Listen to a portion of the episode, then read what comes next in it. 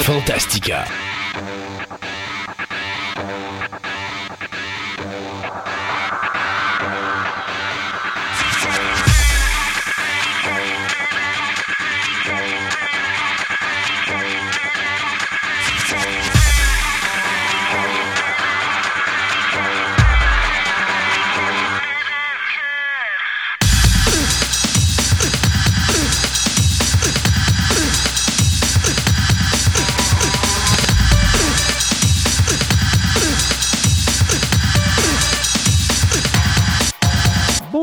Mesdames et messieurs, bienvenue à cette nouvelle édition de Fantastica. Mon nom est Christophe Lassens et euh, j'ai mon comparse de travail, Sébastien Côté, qui me regarde sur son écran présentement. Il a fallu que j'y demande de prendre sa scie mécanique et de couper son sapin de Noël. On est rendu au début, au milieu du mois de janvier, puis avait encore les grosses décorations. Enough is enough! Non, c'est pas si pire que ça. Je les ai enlevés quand même, euh, je te dirais une semaine après Noël. Ben, en tout cas, quand tu es arrivé dans ma face, tu avais le gros sapin avec les guirlandes et tout le patate. Ah oui, oui. Oui, dans mon, écran, effectivement, lui, il n'avait pas été changé. en passant, Christophe, en profiter, autant aux auditeurs qu'à toi, souhaiter une très bonne année. Donc, 2023 euh, qui va être plus beau et plus fun que le 2022 qui a été, euh, comme on disait un petit peu, c'est ça. ça a été difficile comme année 2022. Euh, je te dirais que pour moi, mon, baromètre, c'est les décès Hollywood. Euh, l'année 2023 commence très mal, mais on va s'en parler tantôt. Là. Mais, il y a un gros décès d'un coup. Ben, il y en a eu quatre gros, puis il y en a plein mm. d'autres que j'ai laissé aller, mais c'est parce qu'à un moment donné, tu te dis, écoute, il faut que ça arrête quelque part. C'est assez les niaiseries. je peux comprendre que là, la, vieille garde est en train d'être remplacée par la nouvelle, là, mais à un moment donné, des, enough is enough. Euh, mais enfin, oui, à toi aussi, Sébastien, une bonne année 2023 aux chroniqueurs, aux euh, collaborateurs et à vous, les auditeurs de euh, Radio Biz ou encore tout simplement les auditeurs qui nous suivaient ici sur les ondes de Fantastica sur le Podbean. Donc, une grosse émission aujourd'hui. Hein? On va d'abord, finalement, après quelques Écoute, j'ai plus de doigts sur les mains pour. Après quatre émissions, nous allons finalement visiter la base ville de Québec. Tu peux bien t'étouffer avec ton eau, toi, au bord. Euh, donc, on va y arriver, puis on finit en beauté avec la base ville. Donc, il y a des belles petites trouvailles historiques. Euh, on vous suggère fortement de nous écouter à ce niveau-là. Là, ça va être vraiment plaisant. Il y a des choses que vous pensez connaître que vous ne connaissez pas. Non, c'est ça. Et pour finir cette émission, je l'avais promis lorsque c'est arrivé, on va faire une chronique avec euh, Marie André Dorval, qui va nous parler bien sûr de la carrière de ce compositeur de musique qui est Angelo Badalamenti. Angelo Badalamenti qui nous a quittés, je crois, une semaine avant les fêtes de Noël. Donc, euh, gros, gros, gros. Euh, écoute, c'est simple. L'année 2022 a été la mort de l'âme musicale de l'univers de Twin Peaks. On avait perdu Julie Cruz euh, au milieu de l'année, elle qui s'était enlevée la vie, je pense que c'était en fin juin. Et là, bien, à, à la mi-décembre, on perd Angelo Angelo Badalamenti. Donc, on a une bonne chronique sur sa carrière, plein de belles choses que vous allez apprendre. Moi, des choses que j'ai appris aussi sur lui que je ne connaissais pas. Et ça me prenait Marie-André pour me remettre sur la bonne voie. On va commencer l'émission en parlant d'une technologie qui, euh, bien que le film de James Cameron soit extrêmement populaire. À chaque fois que Cameron fait un film, on est toujours là à se dire il va se péter la gueule seul-là. Encore là, ben sur Avatar numéro 2, on est à peu près certain qu'il allait se la péter et pas tout. Écoute, en dedans de deux semaines, le gars, le gars a franchi le 1 milliard 500 millions de dollars et il est à veille de franchir le 2 milliards de dollars. Ben oui. Et son film, dès le moment qu'il franchit le 2 milliards, devient rentable. Sauf que de, du côté de Disney, on est tellement confiant qu'il va rentabiliser le 2 milliards qu'on a déjà donné le hockey pour les trois films suivants euh, de la saga de Avatar. Donc, on aura un Avatar 3, euh, 4 et 5, c'est sûr et certain. Maintenant, c'est pas à peine, de peine et de misère que Cameron va atteindre ça parce que sur le territoire mondial, il y a deux endroits où est-ce que l'argent rentre à flot. Le premier, c'est les États-Unis, qui de moins en moins arrivent à ramasser beaucoup d'argent. On a senti un essoufflement euh, depuis le début de la COVID du côté nord-américain. Mais le deuxième emplacement où est-ce que là, on va chercher majoritairement le gros du montant d'argent, c'est les Chinois. Et les Chinois, ben, celle-là, honnêtement, je ne l'ai pas vu venir. mais les Chinois ont énormément de problèmes avec Avatar. Pourquoi? Mais notamment à cause d'une technologie qui a été créée par Peter Jackson lors de sa trilogie des Hobbits, qui était le HFR ou le High Frame Rate. Ben, en Chine, il y a une salle sur trois qui ne peuvent pas présenter le film Avatar parce que ça fait du saccadé. Et là, bien même qu'à un moment donné, on pensait que ça allait être catastrophique parce que la Chine menaçait même de ne pas, de ne plus, de cesser la diffusion du film parce que justement, c'était trop complexe. James Cameron a été trop loin dans la technologie. Est-ce que c'est le cas? C'est ce que Sébastien va nous expliquer. Bien, faut dire, ça, je ne sais pas la Chine, comment ils ont fonctionné, puis tout, puis c'était quoi les deals qu'il y avait. Mais quand tu regardais au cinéma euh, IMAX de Québec, tu pouvais voir le film en 3D, le film en HFR et le film pas HFR. Donc, il y avait une version qui avait été faite sans HFR qui ont été capables de faire. Donc, probablement que ces cinémas-là auraient pu tomber sur cette version-là, puis aurait été correct. Mais est-ce que les deals, puis tout, et comment il a voulu pousser sa technologie, je ne sais pas. Bien, probablement que, moi, le premier, la Chine, habituellement, comme le Japon, euh, au niveau technologique, ah c'est les premiers au monde. Euh, donc, tu te dis, bon, je vais envoyer mon film là, il n'y aura pas de problème. Ils, vont être à la fine pointe, d'autant plus que Peter Jackson l'avait déjà fait quelques années avant avec sa trilogie du Hobbit. Donc, tu te dis, tout le monde s'était agencé, mais il faut croire que non, parce qu'en Chine, on n'était pas prêt pour ça. Exactement. Donc, qu'est-ce que le HFR? C'est ça. C'est l'acronyme pour le High Frame Rate. OK? C'est donc la capacité d'enregistrer et de projeter l'image. C'est un peu qu'on voit, on voit la distinction qu'on a faite avec les, euh, cinémas en Chine, de projeter un film avec une plus grande quantité d'images par seconde. Tout changement de ce standard préconçu a jamais été bien accueilli hmm. dans l'histoire. Non. Mais l'histoire, c'est de savoir pourquoi et pourquoi donc ça n'a pas été bien accueilli et pourquoi donc c'est si important pour le, le futur du cinéma. OK. Ben, d'abord, pour commencer, on s'entend qu'il faut expliquer pourquoi un film a 24 images secondes. C'est ça. Donc, euh, on, va y aller de la base, OK? Euh, le cinéma, c'est moins euh, le, mouvement que l'illusion du mouvement, OK? Donc, un film, c'est un enfilement d'images qui sont fixes, mais qu'on appelle des photogrammes en français, où on ne tombera pas dans le terme français. Excusez-moi pour les puristes, je vais appeler ça des frames, parce que photogramme, je vais m'en farger dedans tout le temps, ça n'a pas d'allure. Donc, c'est des frames, donc euh, des, images. C'est une image. C'est ça. Un frame est une image. C'est un peu comme quand on dessine une petite image, qu'on achetait ça quand on était jeune. On a un petit calepin avec plein d'images qui se suivent, sont un petit peu différentes de nôtres, donc tu les passes rapidement. Puis tu rappelles-tu comment on appelait ça? donc euh, c'est une machine là, que tu as un disque avec euh, plein d'images autour, puis tu tournes le disque. Je me rappelle plus comment ça s'appelait. Je me rappelle pas comment ça s'appelle, cette petite affaire-là, mais effectivement, ou un disque, effectivement, tu tournais le disque, puis là, tu avais l'impression que le cheval courait ou quelque chose Exactement. Ça, c'est dû à un, phénomène qui existe dans notre œil qui s'appelle la pertinence rétinienne. Hmm. En gros, notre œil a une mémoire vive, il y a un buffer qui permet d'enregistrer une image un dixième de seconde. OK?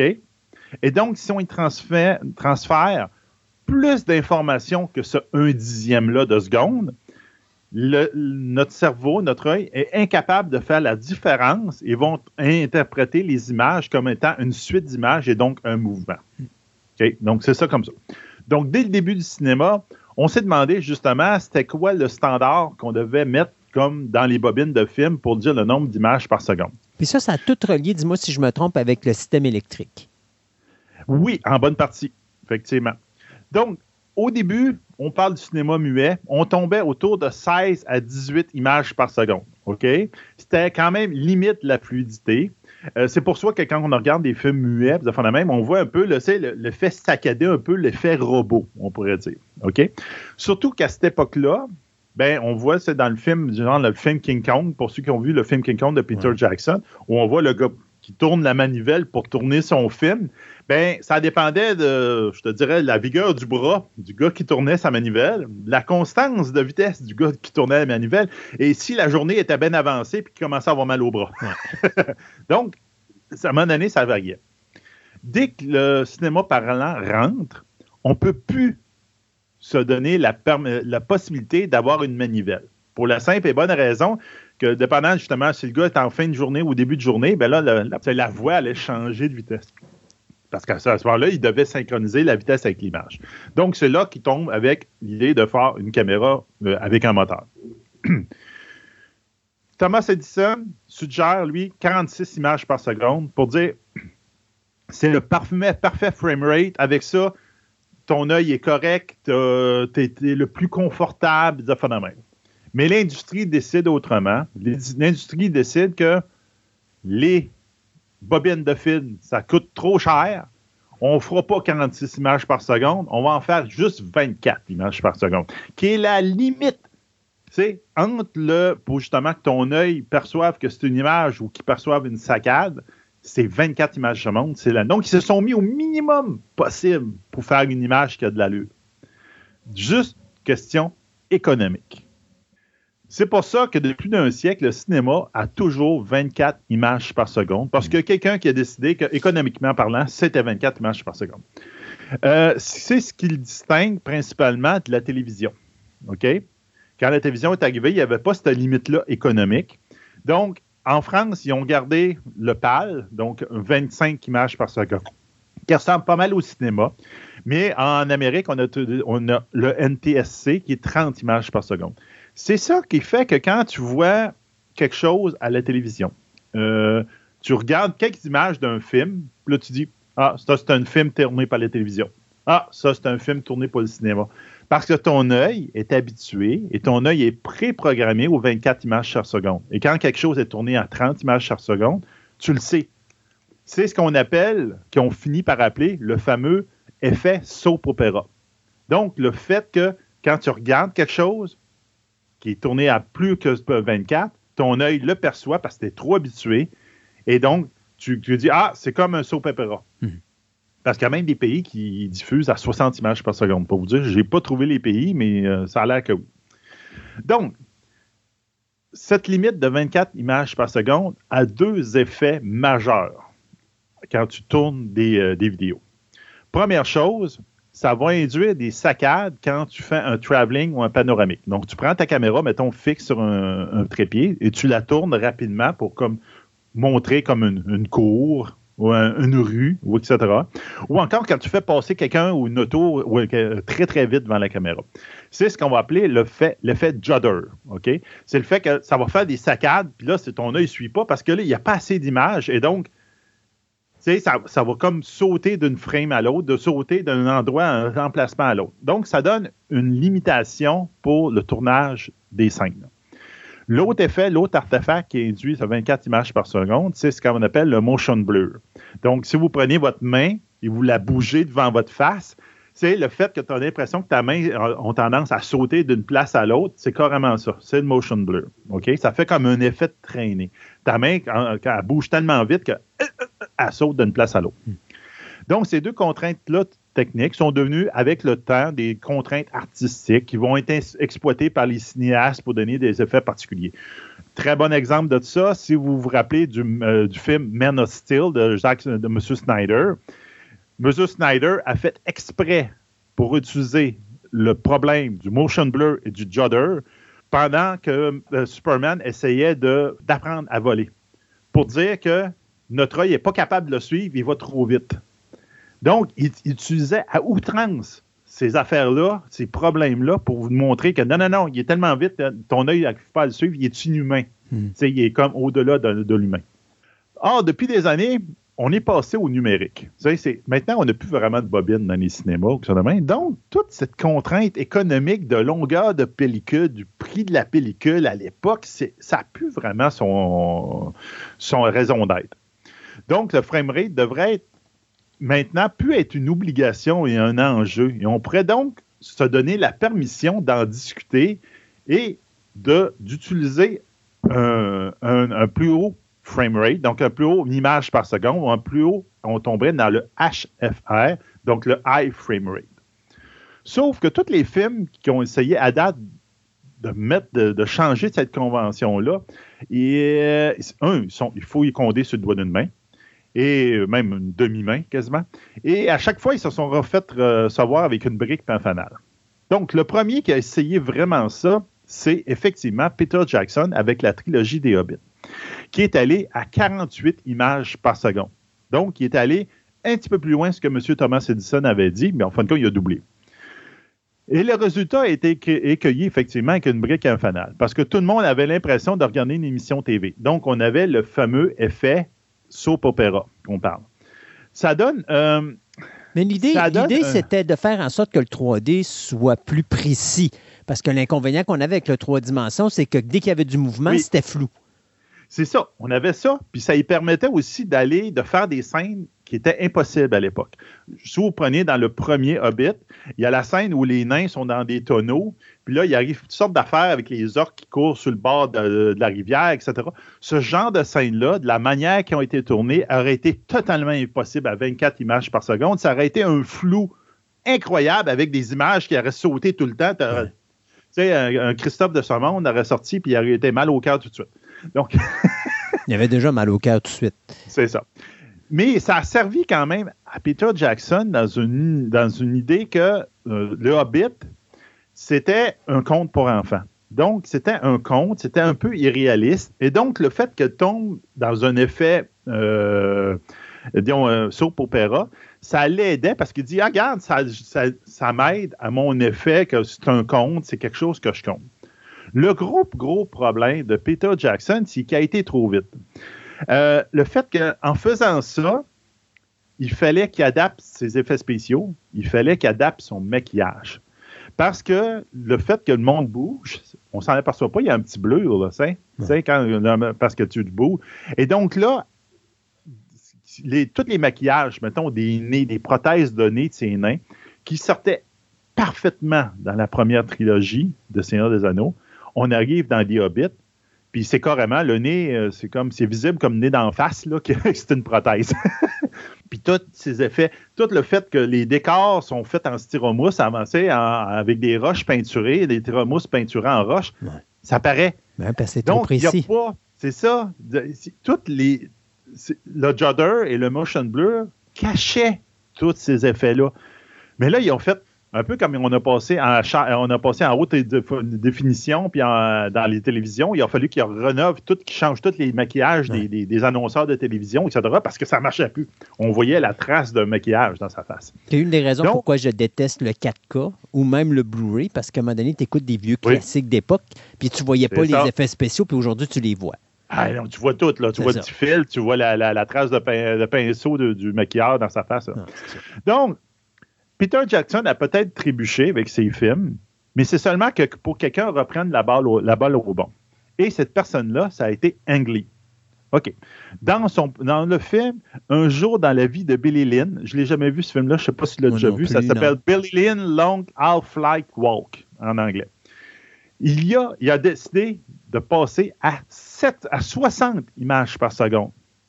Et ça en est utilisé comme un outil artistique pour plonger l'auditoire dans l'horreur et les traumatismes de la guerre. En fin de compte, c'est des jeunes qui reviennent aux États-Unis puis sont honorés parce qu'ils ont fait la guerre, même, mais eux autres, ils se remémorent pendant tout le film toutes les horreurs qu'ils ont vécues. Puis là, en mhm. fait, un de leurs compagnons qui ne se trouve pas avec eux autres, bien, il est décédé sur le. Et donc, Andlis, il s'en est servi comme outil pour transmettre l'émotion du protagoniste. Donc, le fait, justement, que ça donnait un effet surréel. Cependant, le film, contrairement à Peter Jackson, a été projeté souvent à 24 images par seconde parce que tous les cinémas, pas équipés. ils voulaient. Non, c'est pas rien qui n'était pas. Ben, oui, ils devaient pas être équipés. Il avait peur. parce qu'il avait vu que Peter Jackson s'était cassé la gueule.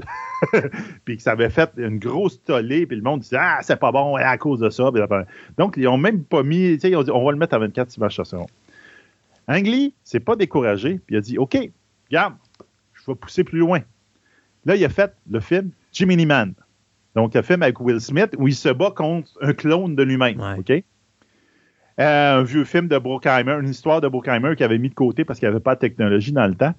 Et là, lui, il s'est amusé. Il a fait c'est beau, je vais faire les effets spéciaux en fonction du, euh, de tout ça. Puis là, il est allé, il a poussé à 120 images par seconde.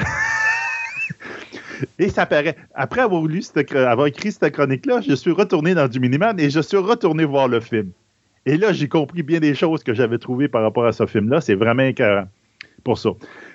Donc là, il a fait, il dit, regarde, tous les effets spéciaux qui te sauteraient d'en face, il les a ajustés. Et à un tel point que j'avoue que le clone de Will Smith est super bien fait dans ce film-là.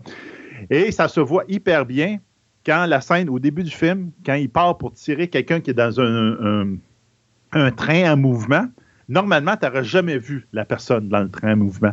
Mais là, tu es capable de la voir. Tu vois la personne dans le train qui est en mouvement à, je sais pas, 100 km/h et plus. Là, parce que justement, il y a tellement d'images par seconde que tu es capable de voir un point fixe. Donc, ça fait quand même intéressant. Le gros avantage du HFR, c'est pour les, comme tu dis, euh, les, les Christophe de ce monde qui ont bien beaucoup, beaucoup de misère avec la 3D. Ma blonde, elle voit pas le 3D, donc ça, ça ne l'aide pas. Mais toi, c'est plus, ça te donne euh, motion sickness. Ça me donne cœur. C'est ça. Ça fait que là, à ce moment-là, ça te donne beaucoup plus d'images à ton cerveau pour analyser les deux images différentes pour chaque œil. C'est ce qu'ils font avec les lunettes, là. Donc, le standard 24 images par seconde, c'était limite pour un œil. C'est ben, limite pour pas 3D, mais quand tu tombes en 3D, il faut qu'ils demandent ça, sinon ça ne marche pas. Puis justement, des personnes comme toi, ils, ils, tombent malades parce qu'ils sont pas capables, le cerveau n'est pas capable de, faire ça. Donc, c'est un peu l'idée que Picture Jackson avait essayé de pousser avec ça, mais malheureusement, tous ces effets spéciaux n'ont pas suivi.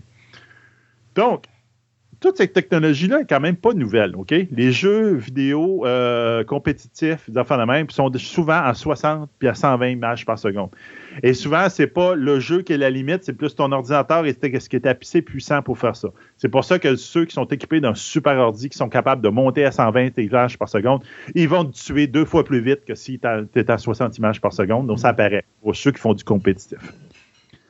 Mais à chaque fois qu'ils ont touché, ben, ça a tout le temps accroché parce que justement, effectivement, une question économique, premièrement, parce que les, équipements de projection d'un salle, comme on disait en Chine, ça coûte quelque chose, mais le principal à faire, c'est l'accoutumance. C'est que notre œil est habitué à 24 images par seconde. Et dès qu'on tombe ailleurs que ce 24 images par seconde, on se frappe on, se frappe, oui, c'est justement. On s'appelle ça l'effet soap opera, donc le fameux effet soap opera. Donc, c'est fait que c'est une tech maudit. C'est une tech que personne ne veut aller là-dedans, parce que chaque, chaque fois qu'ils l'ont mis dedans, ça fait des difficultés. À un point tel que le marketing, comme j'avais dit, le premier film de John euh, qui a fait dans cette technologie-là, ils l'ont projeté en 24 images par seconde. Et Jimmy Neiman, ils l'ont camouflé dans les posters en disant que c'était du 3D. Ils n'ont pas dit qu'on l'a tourné à HFR.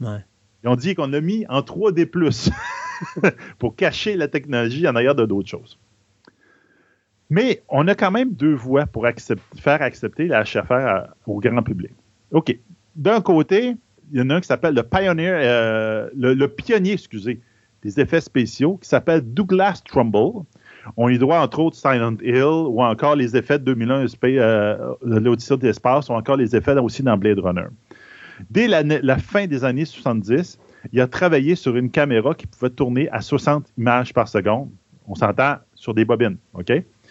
Ce qu'on appelait, euh, son technologie s'appelait le show scan. Euh, il utilisait une, pellicule beaucoup plus grosse que la normale, qui est tournée à 60, images par seconde. Malheureusement, ben, malgré si sa technologie était quand même assez aboutie, elle n'a jamais été utilisée, sauf dans les parcs d'attractions. Donc, dans les parcs d'attractions, genre euh, Disney, de même, ils ont utilisé cette technologie-là pour tourner les images qu'ils projettent au monde dans un manège. Parce que les autres, ils ne pouvaient pas se limiter aux 24 images par seconde, ça avait l'air fake. Donc, parce que là, il dit, moi, pourquoi il y a un motion blur là, ça devrait pas, puis ça fait la main. Donc, en faisant ça, ben, les autres, le motion blur, c'est toi qui bouges sur, ton, ta chaise ou ça fait la main. Donc, ça faisait, c'était correct. Mais euh, même pour lui, le chauffeur, il dit qu'il ne pourrait pas être accepté par le grand public, à moins qu'on garde l'effet cinéma, donc l'effet que 24 images par seconde. Et c'est même lui, en 2014, qui a été un des plus gros. Euh, euh, il a même en 2014, excusez, développé un effet Maggie, c'est un, un, appareil qu'il appelait Maggie, qui lui était capable de rajouter l'effet Jodder dans un film tourné à, haute euh, à plusieurs à, plusieurs images par seconde. C'est pas des high resolution, c'est high frame, donc c'est la différence, OK? Donc, il permettait de rajouter l'effet de pour essayer d'acclimater le monde, OK? Même que c'est lui que, quand Peter Jackson a fait Le Hobbit, ça a été une des premières personnes qui a levé la main et a dit euh, Soap opera! puis qui a chialé là-dessus pour dire non, regarde, c'est une bonne idée, mais il faut que tu l'adaptes. Mais on arrive finalement à Avatar, que justement, M. Cameron, lui, on s'entend, M. Cameron. C'est M. Technique. C'est M. Technique. C'est monsieur qui dit le 3D doit être dans les cinémas et c'est l'avenir. C'est ça que tu vas faire que le monde va rester au cinéma. Quand je suis allé le voir, Avatar, euh, au IMAX, il y a même un petit clip avant le film où euh, Cameron remercie le monde d'être en cinéma pour venir l'écouter dans le format que lui a prévu pour pouvoir. Et donc, tu vois, il est très, très cinéma. Donc, ce qu'il a utilisé, lui, c'est pas vraiment du HFR. C'est plutôt du VFR. OK? Variable Frame Rate. Le but de Cameron, en fin de compte, c'est d'acclimater le monde. OK? Donc, il fait varier le nombre d'images par seconde dépendant des scènes. Donc, il va garder un 24 images par seconde dans les scènes, pas vraiment des scènes d'action, les scènes statiques. oui.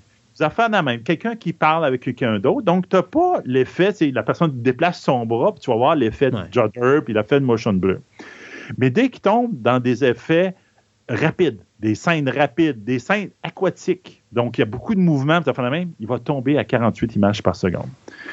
Donc, il va même retravailler toute la technologie en arrière de ça avec le True Cut Motion, qui est une technologie de quelqu'un d'autre qui a développé, mais là, il a investi dans cette technologie-là, puis il l'a adapté.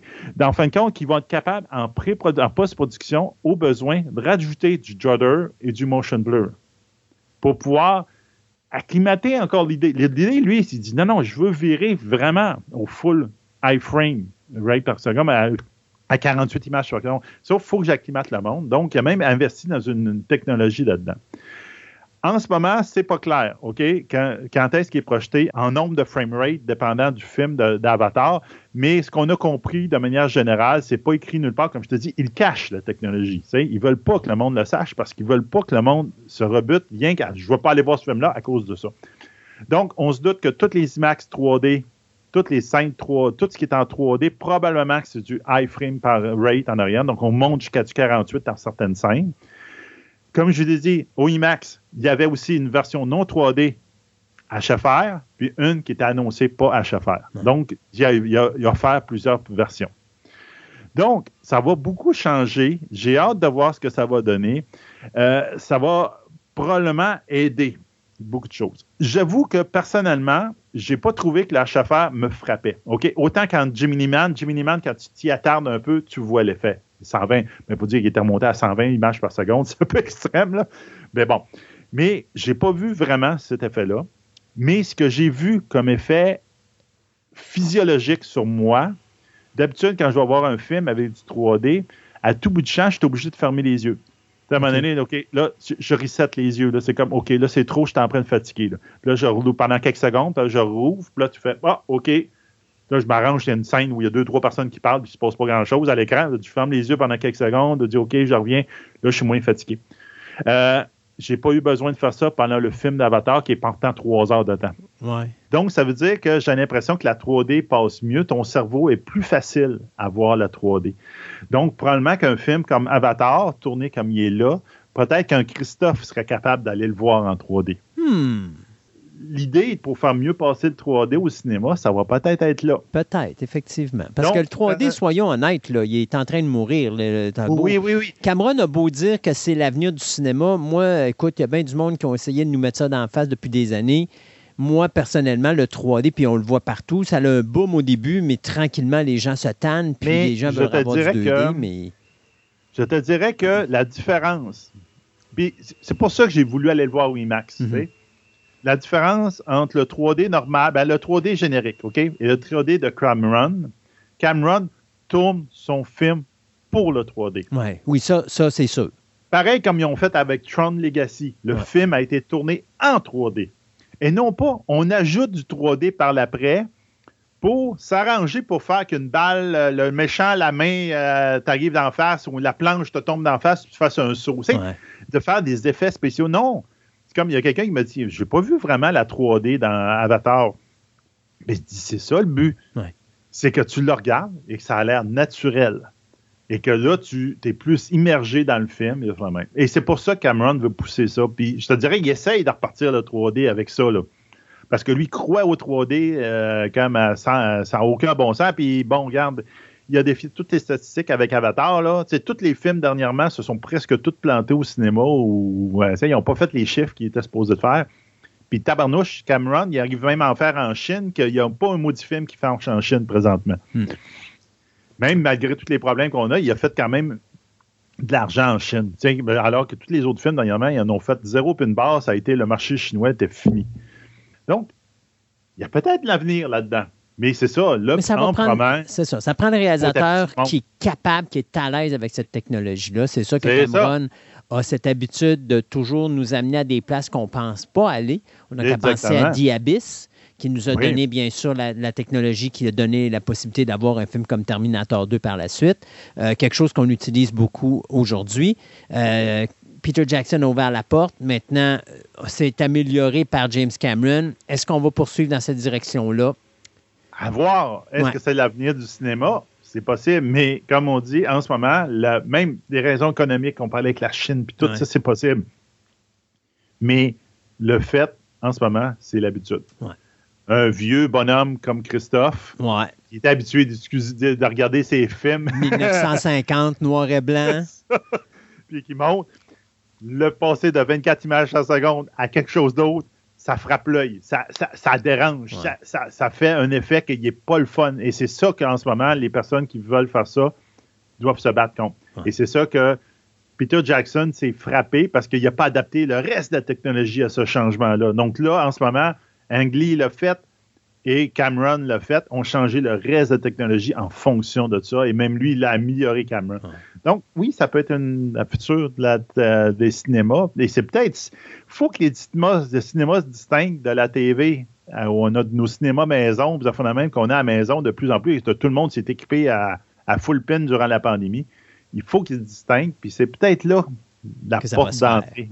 Hmm on verra bien. On va voir. Cameron, à date, il ne s'est pas encore planté. Non, il continue, il continue. Puis, euh, tu sais, honnêtement, Cameron n'est pas un réalisateur que j'apprécie lorsqu'il est sur un plateau de tournage puis qu'il rabaisse les gens autour de lui. Là. Non, il n'est pas le fun à travailler. Non, il n'est pas le fun à travailler, sauf les gens qui sont capables de le supporter. Euh, on a entendu tous des histoires d'horreur à son sujet. Mais il euh, faut l'avouer, c'est un génie. Je pense que c'est le Lucas de sa génération. Même j'aurais plus loin que ça. Je pense qu'il est beaucoup plus fort que Lucas au niveau technologique. Mm-hmm. Il nous l'a démontré. Dès qu'il touche à quelque chose, c'est juste incroyable. Et c'est un gars qui n'a pas peur de faire des recherches euh, et qui n'a pas peur de l'impossible. Donc là-dessus, on va lui donner. C'est un génie, ce gars-là. Euh. Le seul problème que je trouve avec l'Avatar 2, c'est qu'avec le succès qu'il a là, pense que jusqu'à la fin de sa carrière, il va faire juste des avatars. Donc, on ne le verra plus ailleurs. Moi, je ne suis pas sûr. Parce que l'avatar, OK, même s'il y a cinq films, ça ne veut pas dire qu'il va réaliser les cinq. Il en parlait à un moment donné de peut-être donner, euh, donner ça à quelqu'un d'autre. Euh, ça serait le fun parce que j'aimerais ça revoir des, des, Terminators. Pas nécessairement dans la franchise Terminator, mais voir d'autres choses. D'avoir autre chose de lui, effectivement. Des Abyss, des Terminator. Exactement. Emmène-moi ailleurs. Oui, exactement. Mais écoute, il rêvait d'être le premier réalisateur à tourner dans l'espace. Malheureusement, son rêve a été détruit. Mais n'empêche que ça il y a encore plein de possibilités. ah oui merci beaucoup, Sébastien. Fait que nous, on s'arrête euh, quelques instants pour cette émission spéciale qui n'aura que deux chroniques finalement, soit la visite guidée de Sébastien et bien sûr la biographie de, ben, euh, Angelo Badalamenti. Donc, euh, on s'arrête pour souligner nos, nos, commanditaires et puis on s'en va à notre section de nouvelles. Et puis après ça, bien, on va se continuer cette émission avec notre visite guidée de la base ville de Québec, enfin. Et bien sûr, on va finir l'émission avec avec les nouvelles express et ce que Sébastien a osé mettre sur notre Twitter.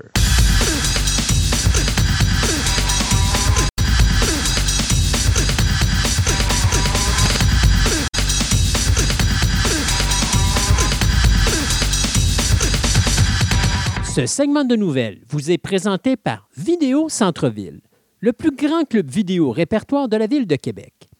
Avec ses quelques 50 000 films en inventaire, ce petit village de cinéphiles a su, avec le temps, s'adapter afin de résister à l'empire grandissant du streaming. En plus de ses films cultes rares et de ses grands classiques disponibles en DVD et même, dans certains cas, en cassette vidéo. Vidéo Centre-Ville possède le plus grand choix de bandes sonores de films en vinyle, ainsi que différents articles promotionnels reliés au domaine du cinéma, tels que des livres, des magazines, des figurines et plein d'autres surprises. Vous pouvez aller les rencontrer au 230 Marie de l'Incarnation à Québec ou rendez-vous sur leur site web au www.videocentreville.com et profitez de leur nouveau site transactionnel avec une livraison disponible partout au Canada.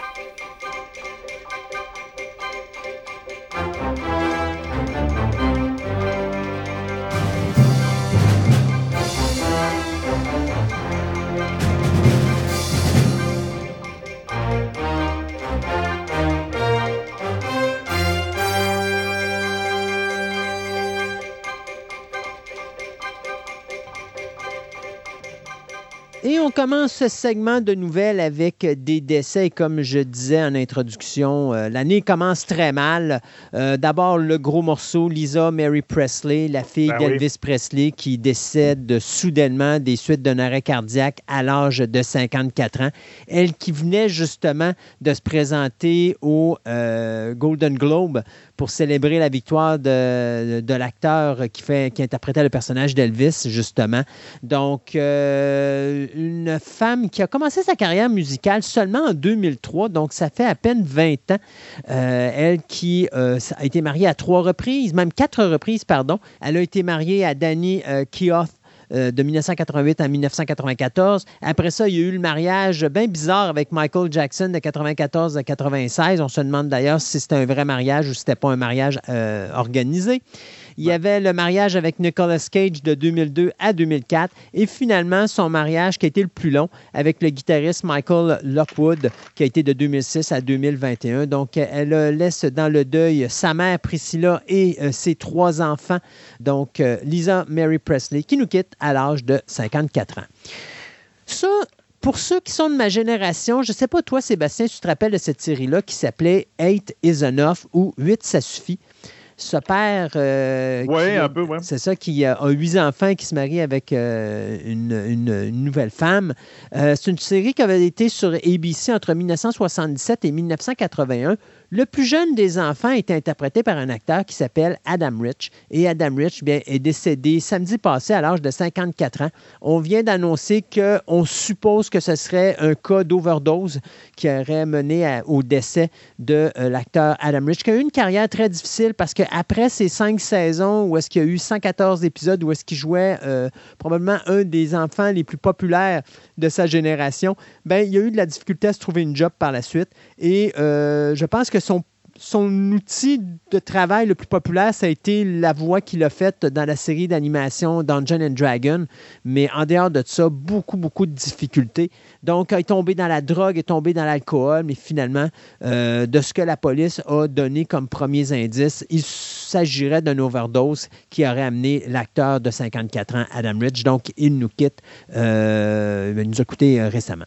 Un autre acteur, ben, tantôt on parlait de Terminator. Bien, écoute, si tu te rappelles l'espèce de psychiatre qu'on a vu mhm. jouer, ouais, l'acteur Earl Bowen, eh bien, malheureusement, il est décédé à Hawaï à l'âge de 81 ans des suites d'un cancer du poumon donc, euh, il laisse dans le deuil sa femme et euh, sa fille ainsi que ses euh, petits-enfants.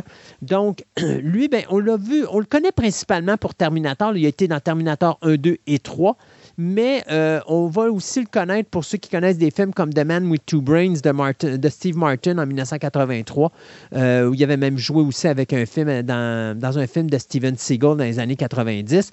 Mais moi, je l'ai connu beaucoup à la télévision, donc dans des séries comme MASH, il avait joué dans Wonder Woman, euh, The Dukes of Hazzard, même Lois and Clark, The New Adventures of Superman et la série télé de West Wing. Donc, M. Earl Bowen qui nous quitte à l'âge de 81 ans. Et finalement, un gros morceau.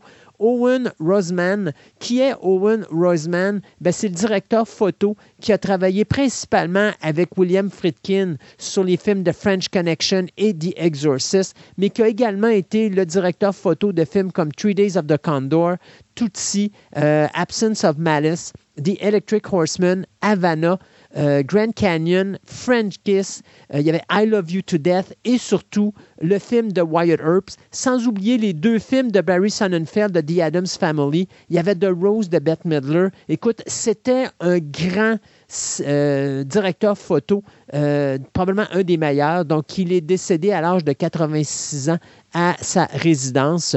Donc, c'est ça, c'est une grosse perte pour le cinéma au niveau visuel. Un directeur photo, ben, c'est le gars qui calcule l'éclairage, qui vous donne l'image sur le cadrage et tout ça. Donc, euh, M. Roisman, ça méritait de souligner son décès. On sait que je pense qu'en février, il va sortir un film de Donjons et Dragons, mais il y a eu une grosse, grosse, grosse tempête dans l'univers de Donjons et Dragons. Tu veux nous parler de la série télé? Même pas. Ah. On va en parler tantôt, mais pas, pas de suite. Donc, en fin de compte, Donjons et Dragons, d'après à peu près les années 2000, marche sur ce qu'on appelle un OGL, euh, du Open Game License. Donc, à peu près dans les années 2000, le OGL de, de Wizard of the Coast, maintenant qui appartient à Hasbro, disait que grosso modo, ben, tu veux faire quelque chose dans l'univers, ben, avec nos règles de Donjon Dragon, ben, vas-y fort, mon gars. On dit, on t'encourage, tu as juste à, dire que, ben, regarde, les règles de base sont dans nos livres, dans nos affaires, puis toi, tu fais une petite modification pour dire de mettre dans l'univers de Cthulhu ou des affaires de même. C'est ce qui avait permis de tout faire fructifier l'univers de Donjons et Dragons. C'est ce qui a fait que créer Pathfinder, donc pour ceux qui utilisent, euh, qui sont dans cet univers-là, toutes les shows ou les, émissions web ou sur YouTube de Donjons et Dragons, l'arrivée massive des Kickstarter dans cet univers-là, et même dans certains cas, les jeux vidéo comme The Night of the Old Republic qui fonctionnent en arrière de ça avec le fameux OGL de l'univers de Donjons et Dragons.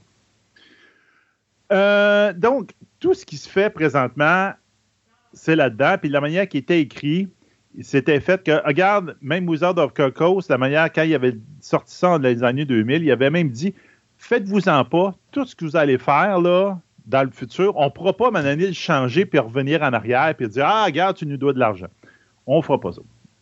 Décembre, il commence à avoir des fuites qui se que, comme quoi que euh, Wizard of Coast et Hasbro veulent changer le fameux OGL.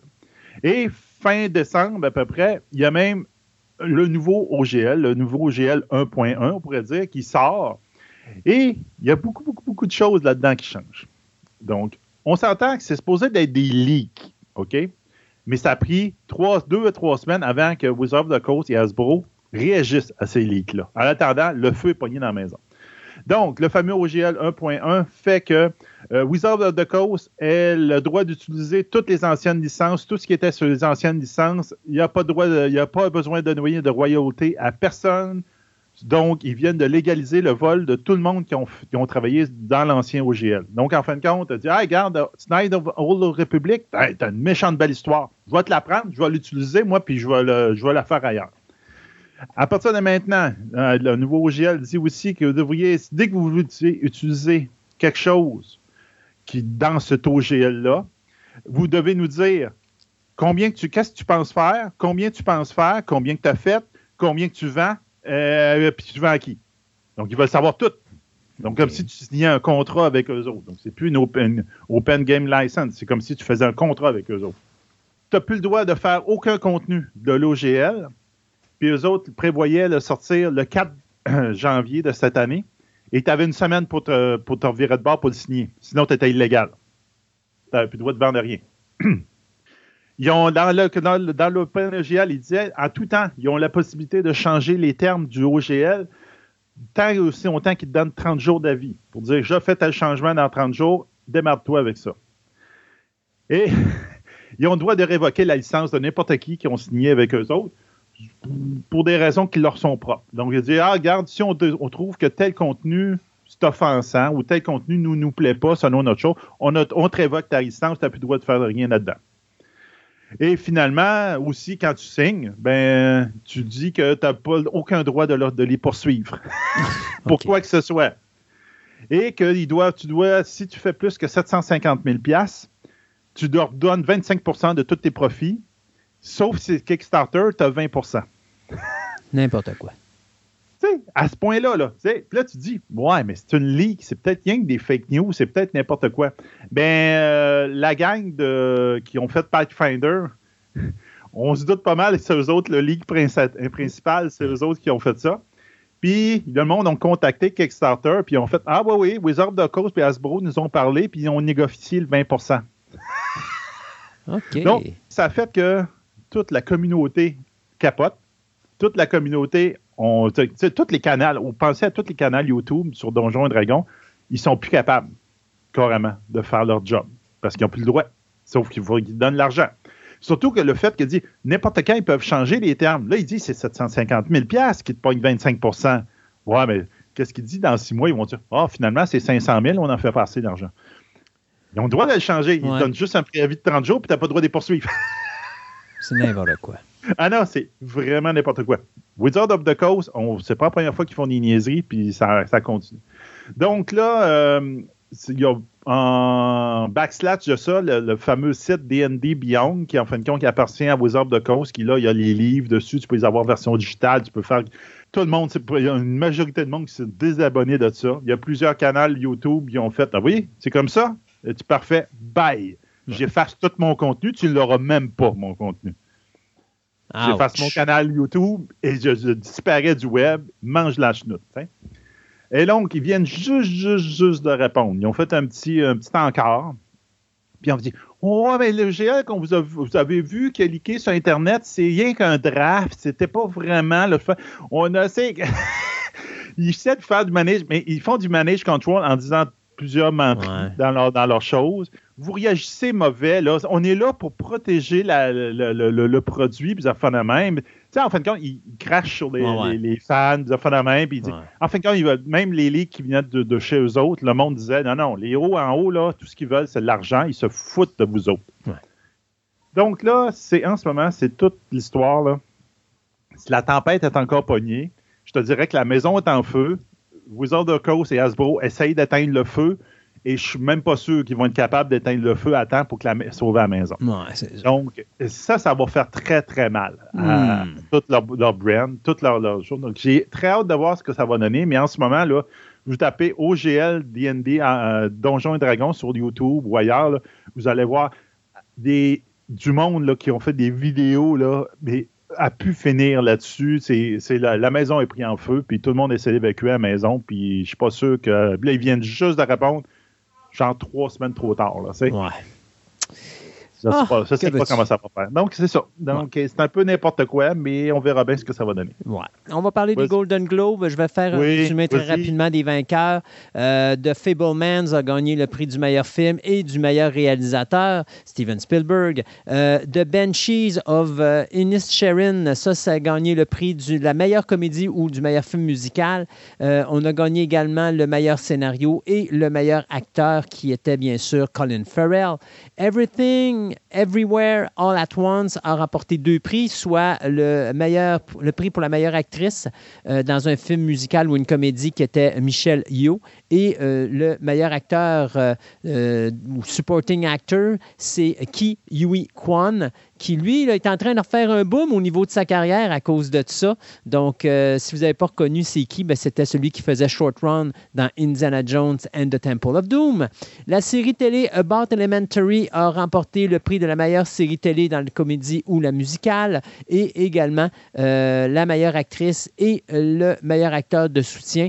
Donc, meilleure actrice étant euh, Quinta Brunson et le meilleur acteur de soutien James Williams. Du côté de The White Lotus, qui ne devait qu'avoir qu'une saison, puis on en a eu une deuxième. Eh bien, encore là, on gagne des prix prix pour la meilleure performance pour une actrice euh, de soutien qui était Jennifer Coolidge et également pour la meilleure série ou mini-série donc qui était euh, The White Lotus. Rapidement, euh, bien sûr, Austin Butler a gagné le prix du meilleur acteur pour Elvis. On a Kate Blanchett qui a ramassé le prix de la meilleure actrice pour Tar.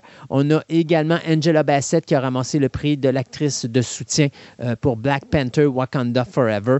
Euh, meilleur, ben, meilleur Trame sonore de film, c'est Justin Hurwitz avec Babylone, d'ailleurs le seul prix que Babylone a gagné. Prix meilleur film d'animation cette année, ben, c'est euh, Guillermo del Toro qui l'a ramassé avec Pinocchio. Euh, meilleure série télévision, eh bien, c'est House of the Dragon qui est allé chercher le prix, un point tel que même les producteurs ont été pris par surprise parce qu'ils s'attendaient tellement pas à gagner un prix qu'ils n'avaient même pas préparé un discours de victoire. Kevin Costner qui continue à ramasser des prix avec sa série Yellowstone, il a ramassé le prix du meilleur acteur pour une série dramatique. Euh, même chose pour Zendaya, celle qui fait la, nouvelle compagne de Peter Parker dans les nouveaux Spider-Man. Ben, elle, elle continue à ramasser les prix pour sa, sa prestation dans la série télé Euphoria. Et euh, bien sûr, euh, c'est à peu près ça. les autres, il ben, faut souligner qu'il y a de Jeffrey Dahmer Story pardon, qui a ramassé un prix. Amanda Seyfield qui a ramassé le prix pour la meilleure actrice pour une limited series pour The Dropout qui est à souligner parce que c'est une excellente série. Euh, Orzak a gagné un prix également. Euh, il y a White the Bear et Blackbird qui ont remporté également des prix. Donc, c'est pas mal ça qui s'est passé au Globe and Globe cette année. quand même un bel événement. Il y a peut-être Eddie Murphy qui a fait la gag qui a fait rire tout le monde. La gag où est-ce qu'il a dit ben, la raison pourquoi que j'ai encore une carrière, c'est parce que je me comporte comme du monde, euh, je paye mes taxes et je gifle pas ou, je parle pas en mal de la femme de Will Smith. Comme ça, j'ai pas de gifle pendant les événements. Donc, euh, ça a donné ça. Alors, euh, les Golden Globes, encore une fois, cette année, malgré que les codes d'écoute continuent à dropper, mais on essaie de revenir. Donc, ce sera important de voir ce qui se passera dans les prochaines éditions. Ouais, ça, c'est l'affaire par l'oreille comme le web. Là. Le monde dit Ah, pourquoi les écouter? Je vais regarder le résumé demain sur le web. Mais bon. Euh, donc, effectivement, Donjon Dragon, euh, on va continuer là-dessus. On sait qu'il y a un film qui se posait de sortir euh, le 31 mars qui s'appelle Dungeon and Dragon Honor Among Thieves. J'ai hâte de voir, ça va être quand bon, même Chris Pine, Hugh Grant, t'as quand même des bons acteurs. Michel Rodriguez, des bons acteurs, mais en tout cas, j'ai hâte de voir le traitement parce que le, trailer me donne me fait penser à un traitement. Euh, ridicule. Puis moi, c'est pas une comédie. Dans le genre, ça peut être comédie, mais c'est pas ça. là. C'est comme. Donc, c'est un peu comme, euh, tu sais, euh, Willow, la série est terminée, puis les critiques tombent, là, puis le monde, ils sont extrêmement déçus. C'est ridicule comment c'était pas bon, puis effectivement, c'est comme, ça rend pas honneur au, film original. Mm-hmm. C'est ce que je suis un petit peu tanné, à part quelques shows dernièrement, là, on a tendance à tomber dans le... le comment on pourrait dire ça, le, de Hercule, puis le Xena, puis ça même avec des, des affaires euh, un écoute, honnêtement, décalées de son temps. Puis Willow, c'est pas dur à battre au niveau du film parce que le film, pour moi, c'est pas un des meilleurs de Ron Howard. Là. C'est sûr. Euh, oui, oui, mais ça crie, ça hurle, trop de musique. Euh, moi, c'est un film qui m'avait épuisé quand j'avais vu, puis je l'ai réécouté il n'y a pas si longtemps, puis c'est encore la même réaction que j'ai eue. Je dis pas que c'est un mauvais Ron Howard, je dis juste que c'est loin d'être un des meilleurs Ron Howard. Ça, c'est sûr. Euh, fait que moi, la série, je m'attends à, avoir plus d'intérêt à regarder la série que de voir le film. Mais je vais avoir moins d'intérêt. je verrai, je verrai, OK?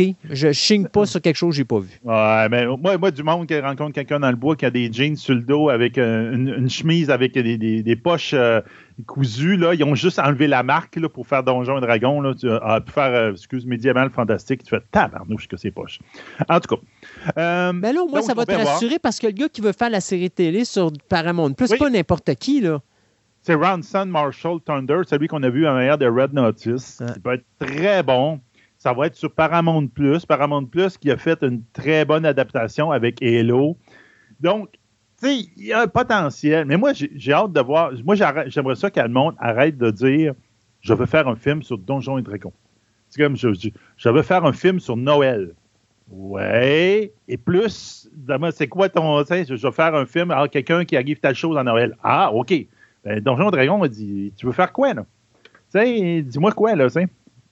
Donc, tu sais, ils mettent ça comme trop, comme. Il y a quand même 500 000 50 millions de fans de Dungeons and Dragons dans le monde. Peut-être moins avec depuis la, crise que je vous ai parlé tantôt.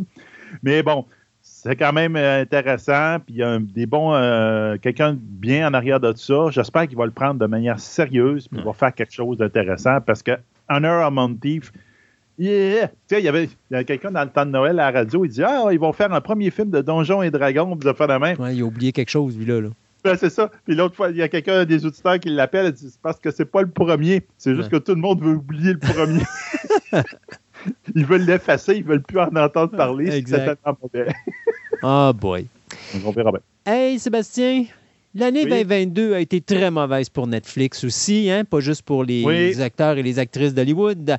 Euh, on a perdu des abonnés, on a perdu de l'argent. D'ailleurs, on est en train de faire un ménage, on va en parler tantôt là, dans les séries télé. D'ailleurs, Netflix maintenant, la façon qu'ils euh, renouvellent leur show, c'est s'il y a un 70% et plus de satisfaction, non seulement de l'auditoire, mais des critiques. Fait que si l'auditoire a 90% mais que le critique a 45 le show est cancellé.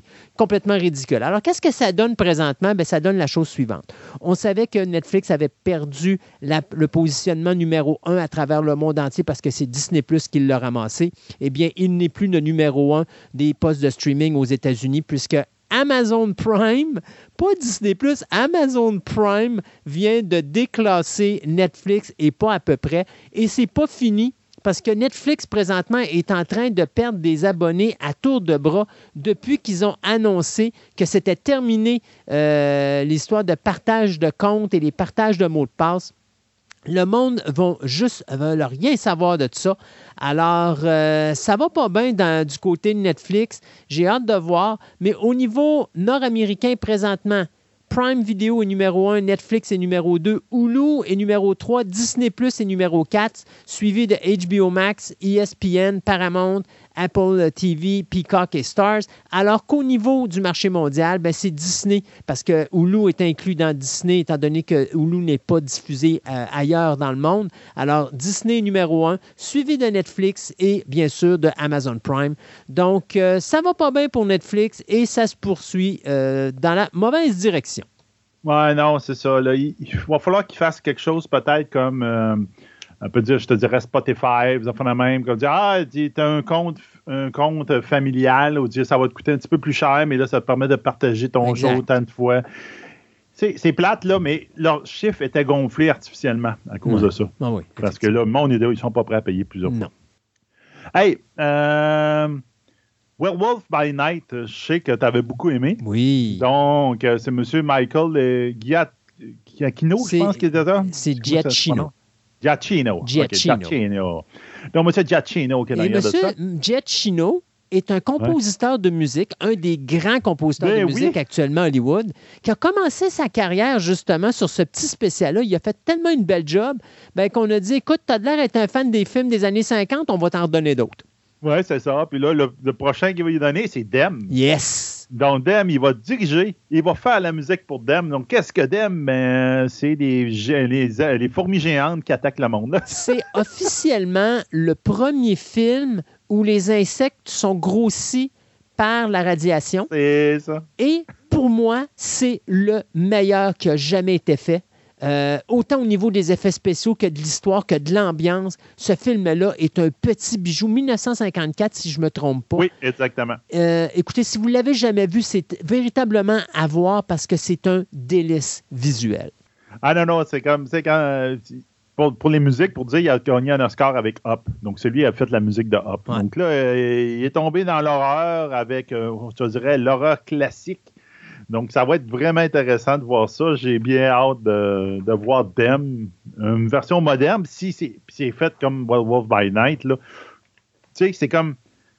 Tu avais le look classique, mais avec une approche un peu plus moderne. C'était quand même intéressant. J'avais bien aimé, donc je pense qu'il va faire quelque chose d'intéressant. Sébastien, toi et moi, il y a un homme que nous considérons comme étant un des pires réalisateurs Hollywood. Son nom est Michael Bay. Michael Boom Badaboom Bay, euh, qui dit Amenez-moi-en des scènes euh, d'action, moi vous tournez ça, sauf que le gars, il, casse toutes les règles, il tourne ça tout de travers. Tu sais même plus dans, dans quel niveau que tu es rendu dans ton espace euh, cinématographique. Encore là, ça dépend comment il se, il se prend C'est comme, tu sais, pendant la, la, la, au avant de Noël, je faisais du bricolage, puis de même, puis je faisais du découpage, puis je m'ai mis un film, j'ai mis la série de, de La Ship. J'ai clenché les deux premières saisons. Mais comme producteur, il est excellent. Ça avait fait un beau produit, tu dis. Michael Bay, avec l'armée, dans une série, ça avait fait wow! À un moment donné, ça a dérapé, là, mais ça, c'est une autre histoire. C'est toutes les séries dérapent ou presque. Là. Mais, Michael des fois, mais tu sais, regarde, on va prendre The Island. Oui. The Island, le premier 45 minutes, c'est un chef-d'œuvre. Puis après ça, ben là, il s'en va dans monsieur, la ah, version Bing Badaboom. Ouais, c'est ça. Michael Bing Badaboom Bay, puis ça donne de la merde. Mais Michael Bay peut être un bon réalisateur, mais il est un excellent producteur. Le premier Texas Chainsaw, ben, le, le, remake de Texas Chainsaw Massacre en 2003, c'est lui qui l'avait produit, puis c'était un petit délice. Là. Maintenant, si je te disais que euh, pendant qu'il tournait son médiocre film Six Underground avec Ryan Reynolds pour Netflix, ben, il est arrivé un incident sur le plateau de tournage qui fait que là, Michael Bay, euh, il est dans le beau drap parce qu'il risque de faire de la prison en Italie. Pourquoi? Ben, parce que euh, pendant le tournage, alors qu'on était en train de tourner une scène d'action, supposément qu'il y aurait un pigeon voyageur qui aurait été frappé par un chariot de tournage puis qui serait mort sur le coup pour nous autres, on se dit, on s'en fout, c'est un pigeon voyageur. Mais c'est parce qu'en Europe, c'est un pigeon voyageur, c'est un, une espèce protégée. Et donc, il y aurait quelqu'un. Il a fallu qu'ils mettent des pancartes pour dire, s'il vous plaît, pas passer un pigeon voyageur par ici. oui, c'est ça. Alors, il y a quelqu'un qui aurait pris une photo dans laquelle il y, a, un pigeon voyageur qui était étendu par terre puis qui était mort et tout le kit. et là, on a porté des accusations contre Michael Bay qui risque la prison pour ça. Et donc, présentement, Michael Bay dit que lui, de son côté, il y a une multitude de preuves parce que les autres, ils filment continuellement. Il y a des agents de sécurité et il y a même des acteurs et des producteurs et une multitude de gens qui étaient sur le plateau qui ont dit qu'il n'y a jamais eu de pigeons voyageurs qui ont été tués sur le plateau de tournage. Mais bon, écoute, les, autorités italiennes ont approché Michael Bay, ont dit Monsieur Bay, euh, vous pouvez nous donner une petite. On va vous charger une petite amende, on va régler le problème. Michael Bay dit J'ai rien fait de mal, il n'y en a pas question. Alors, c'est en cours présentement. Euh, là, on est confiant que la, cause va être rejetée par le tribunal italien parce qu'on se dit ça n'a aucun Moses de bon sens, cette affaire-là. Mais non, ça va aller en cours et il restera à suivre cette situation parce que peut-être que notre ami Michael Bay pourrait aller faire de la prison en Europe ou encore tout simplement s'exiler puis dire jamais je retournerai dans ces places-là, euh, comme un peu a fait M. Roman Polanski lorsqu'il a été accusé de viol puis qui a décidé de jamais revenir aux États-Unis. Donc, Restera à suivre ça, mais Michael Bay risque la prison pour avoir assassiné un pigeon voyageur. On aura tout vu aujourd'hui à Hollywood. Je t'en laisse une dernière. Ah, ça n'a pas d'allure. tu mets ça sur ton curriculum. Je, suis tueur de pigeons voyageurs. Je, suis recherché à travers la, à travers l'Europe. Ah, à travers l'Europe pour avoir tué un pigeon voyageur. Hey, come on. Là, y aurait-tu en folie qui engage des gardiens de sécurité avec des pancartes pour dire pigeon voyageur, s'il vous plaît, restez dehors? Là. Comme... Oh, Allez, une dernière. Bon, en 2024, on sait qu'on va avoir droit à un nouveau film de la planète euh, des singes, donc la Planet of the Ape.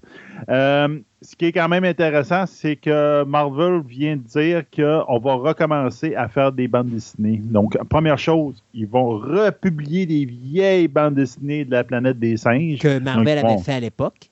C'est ça, que Marvel avait fait à l'époque. Je pense en 1974, quelque chose de même. Euh, et donc, ils vont euh, les réimprimer en 2023. Puis ils vont commencer à penser à faire une nouvelle série de bandes dessinées, donc probablement basée plus sur les nouveaux films. Donc, pour. Euh, il dit, garde, euh, on a une belle brand, là. ben écoute, ils ont, ils ont Predator. Ils ont Predator qui ont ramassé, ils ont Alien qui a ramassé, puis là, ils ramassent Planet of the Apes. Fait que ça va bien. Donc là, euh, ils vont, ils vont s'amuser avec ça. Donc, on va pouvoir revoir des vieilles bandes dessinées de la planète des singes euh, à un format plus moderne. Ça va donner parfaitement bien avec le nouveau film de Wes Ball, qui est Kingdom of the Planet of the Apes, qui va justement mettre en vedette William H. Macy, parce qu'on vient de le confirmer, qu'il va jouer dans ce film-là, qui va être comme le quatrième film de la saga de Matt Reeves. Alors, euh, non, écoute, là, il y a le, le dans les voiles de ce niveau-là. Oui, non, ça va être intéressant. Hmm. On s'arrête euh, le temps de deux chroniques, euh, quelque chose de pas très habituel à Fantastica, et on vous revient en fin d'émission avec notre, euh, ben, nos nouvelles express et ce que Sébastien a eu le courage de mettre sur notre Twitter.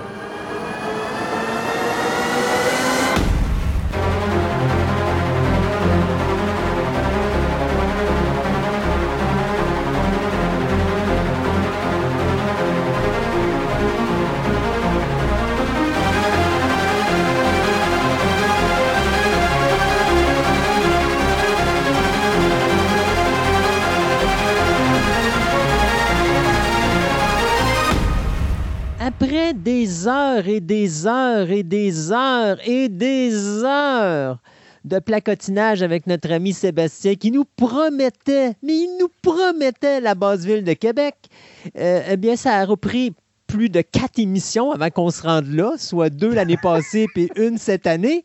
Et là, ben, dans cette euh, conclusion, on va espérer, euh, on va finalement se rendre à la base ville de Québec. On a passé à côté de l'escalier casse-cou, dont honnêtement, j'ai passé à deux pouces de pousser Sébastien en bas pour m'assurer qu'on allait parler de la, de la base ville de Québec avant la fin de la chronique de la dernière émission.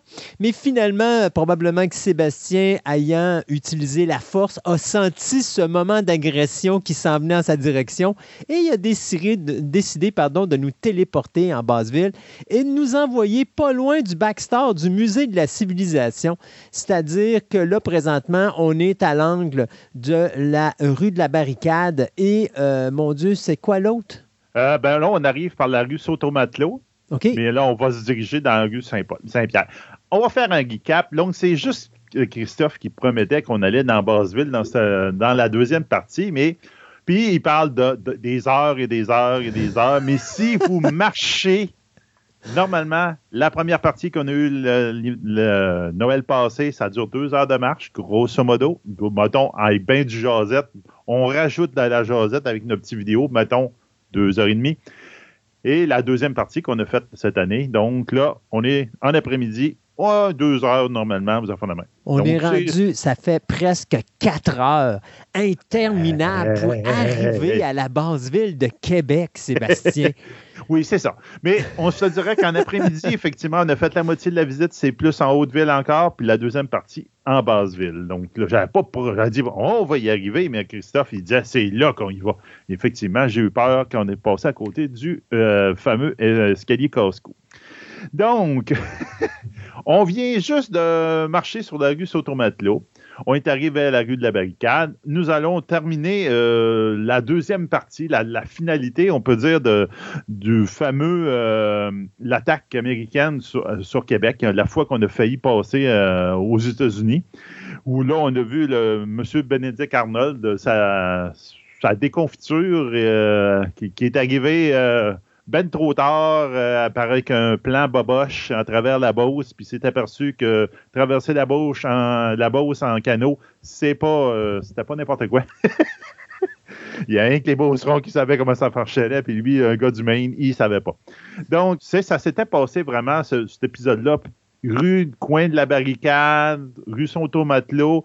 Euh, ça s'est passé aussi un petit peu plus loin. Il y a une place qui s'appelle euh, la côte de la Canoterie aussi, qui a quelque chose. On va y aller tantôt. Ben ça, tu vas aller voir, c'est un aparté qu'on fait à, la marche, là. mais euh, on, va le faire. Donc, là, ce juste une question pour toi, parce que là, on n'est pas loin du fleuve. Oui. est-ce qu'il y avait des barricades dans le bas, sur le bord du fleuve de, la ville de ben, Québec?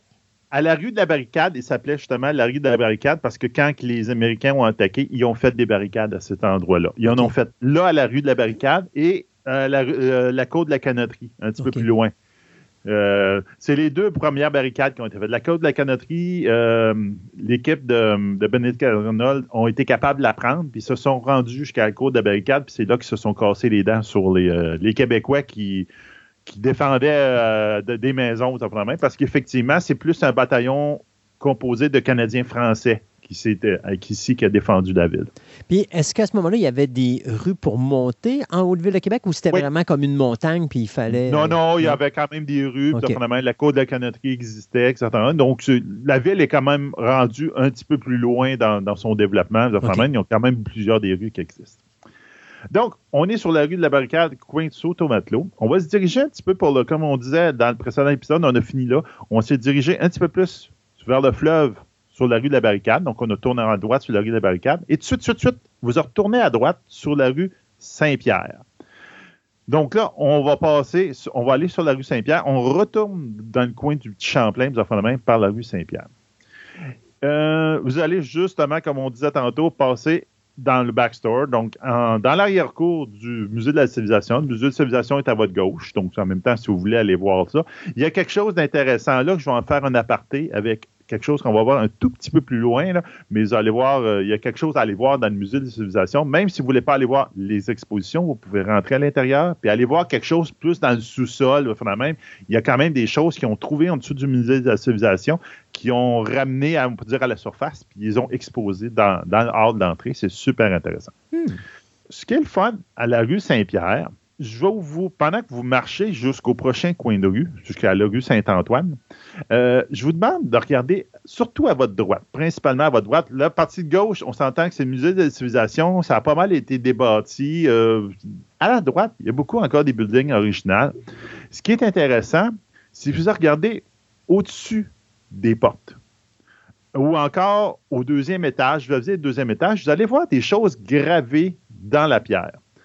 Là, je vais voir justement deux, pancartes, entre autres, que je vais voir. Il y a une place, c'est marqué Banque canadienne nationale. Là, tout le monde qui me demande, OK, il y a une banque canadienne nationale qui a déjà existé. Ou encore, il y en a un, c'est marqué, si je me rappelle bien, Québec Assurance Building. Ça, c'est super intéressant. Il y en a quelques places dans la ville de Québec que c'est encore visible. C'est les devantures originales. Ça montre à une certaine époque que Québec était un point tournant de l'économie de l'Empire britannique. À la fin du 19e siècle, Québec est l'unique port du Canada. Et il va rivaliser en économie, en argent qui se passe ici, les ports des États-Unis. Tous les ports des États-Unis. C'est une plaque tournante très, très, très importante pour l'Empire britannique en Amérique. Ça va finir par changer en 1860. Sais-tu qu'est-ce qui se passe en 1860? Tu vas me le dire. Je vais te le dire. C'est qu'à partir de 1844, on avait commencé à creuser le canal de la Chine.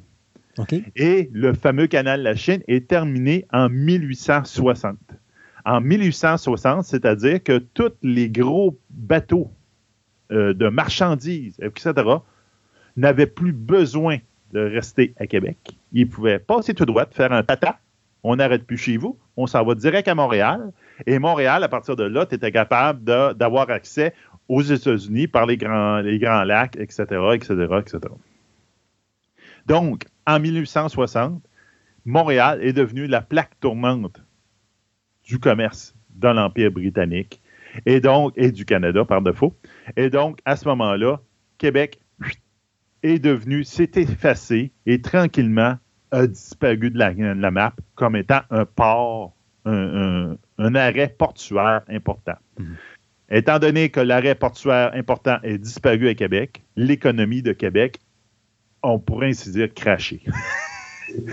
Donc, ça, ce qu'on voit, tous ces buildings-là, c'est justement des traces de l'ancienne prospérité de Québec. On la voit dans certaines rues de Québec, mais ici, elle est super visible parce qu'il y a deux, trois buildings qui sont hyper imposants.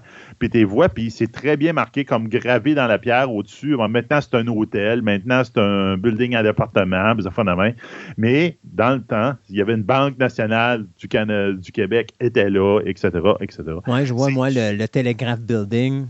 Telegraph Building, effectivement, il y a un Telegraph Building un peu plus loin. Donc, c'est assez impressionnant. Quand vous voulez aussi avoir une idée à quel point Québec était une plaque tournante économique à l'époque, allez dans le Vieux-Port.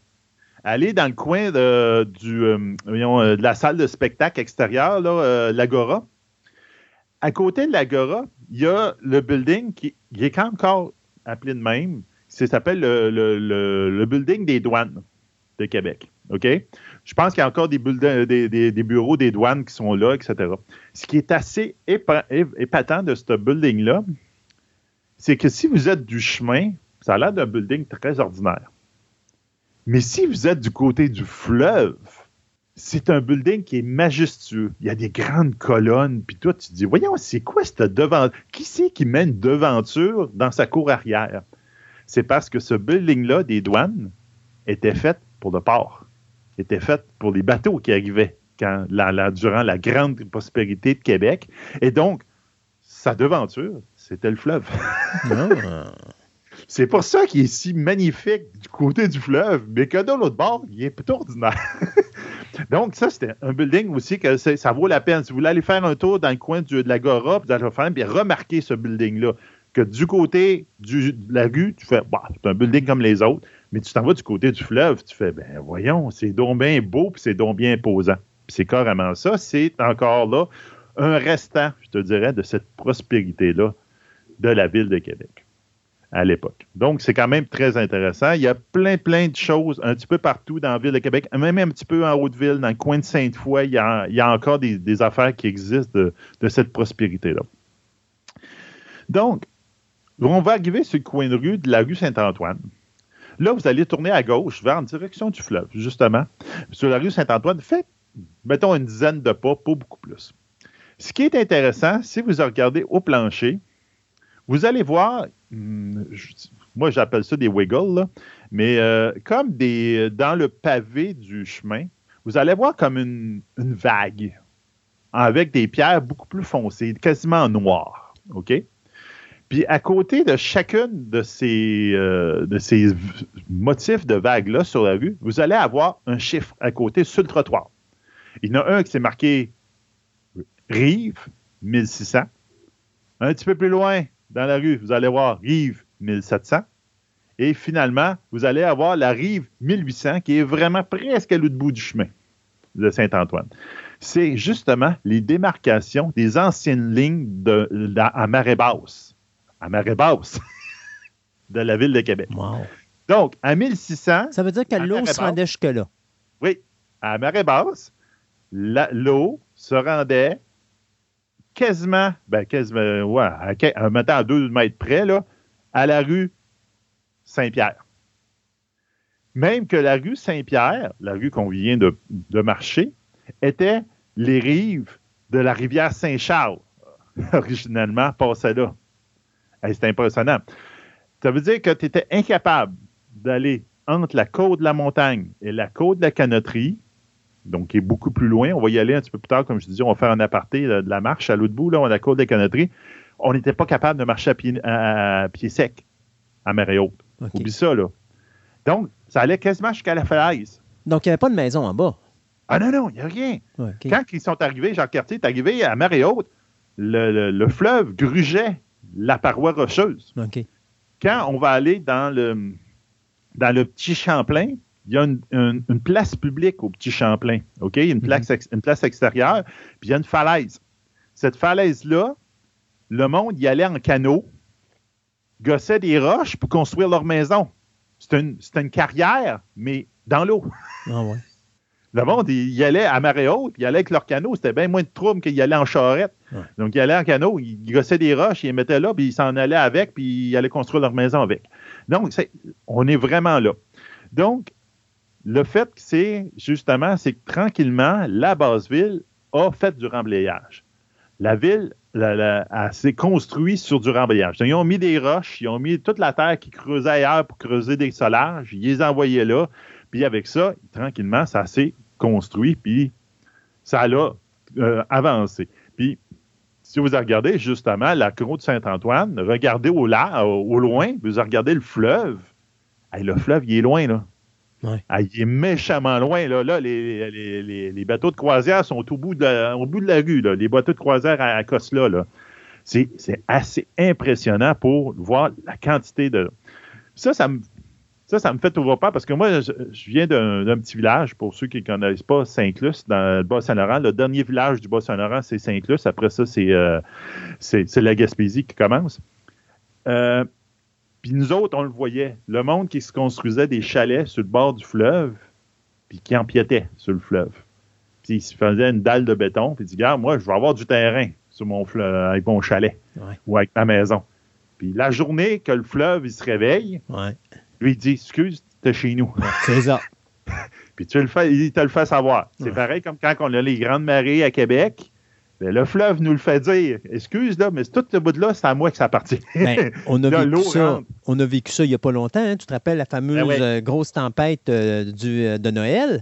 Où est-ce que justement la base ville de Québec s'est fait ramasser parce que l'eau, comme à cause des gros des vents forts, a débordé puis a inondé la base ville, c'est ça. Parce que ça appartenait au fleuve. oui, ça appartient encore au fleuve. Ça, appartient encore au fleuve. Il nous le fait dire à chaque fois. Puis avec la fonte des, des grands glaciers, puis le phénomène de réchauffement planétaire, c'est pour ça qu'il y a beaucoup, beaucoup, beaucoup, beaucoup, de villes, des grandes villes, qui ont peur.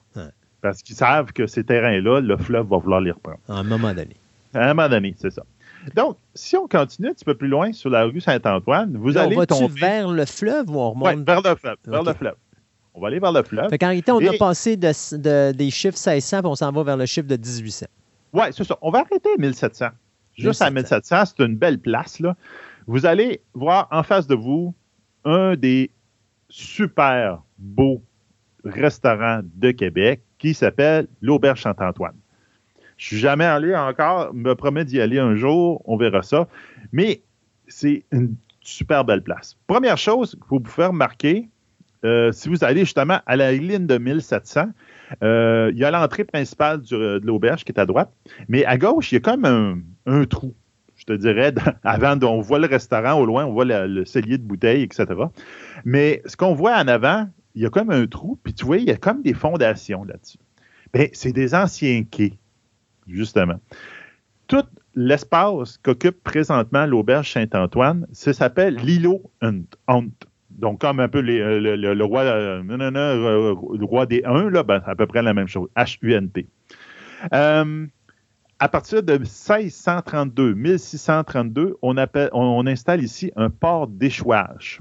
Donc, probablement qu'en 1632, on était entre la ligne de 1700 et entre la ligne de 1600. À peu près, on a, un port d'échouage. C'est-à-dire que le voilier, lui, il accoste au large, probablement dans le coin où que nos bateaux de croisière sont présentement.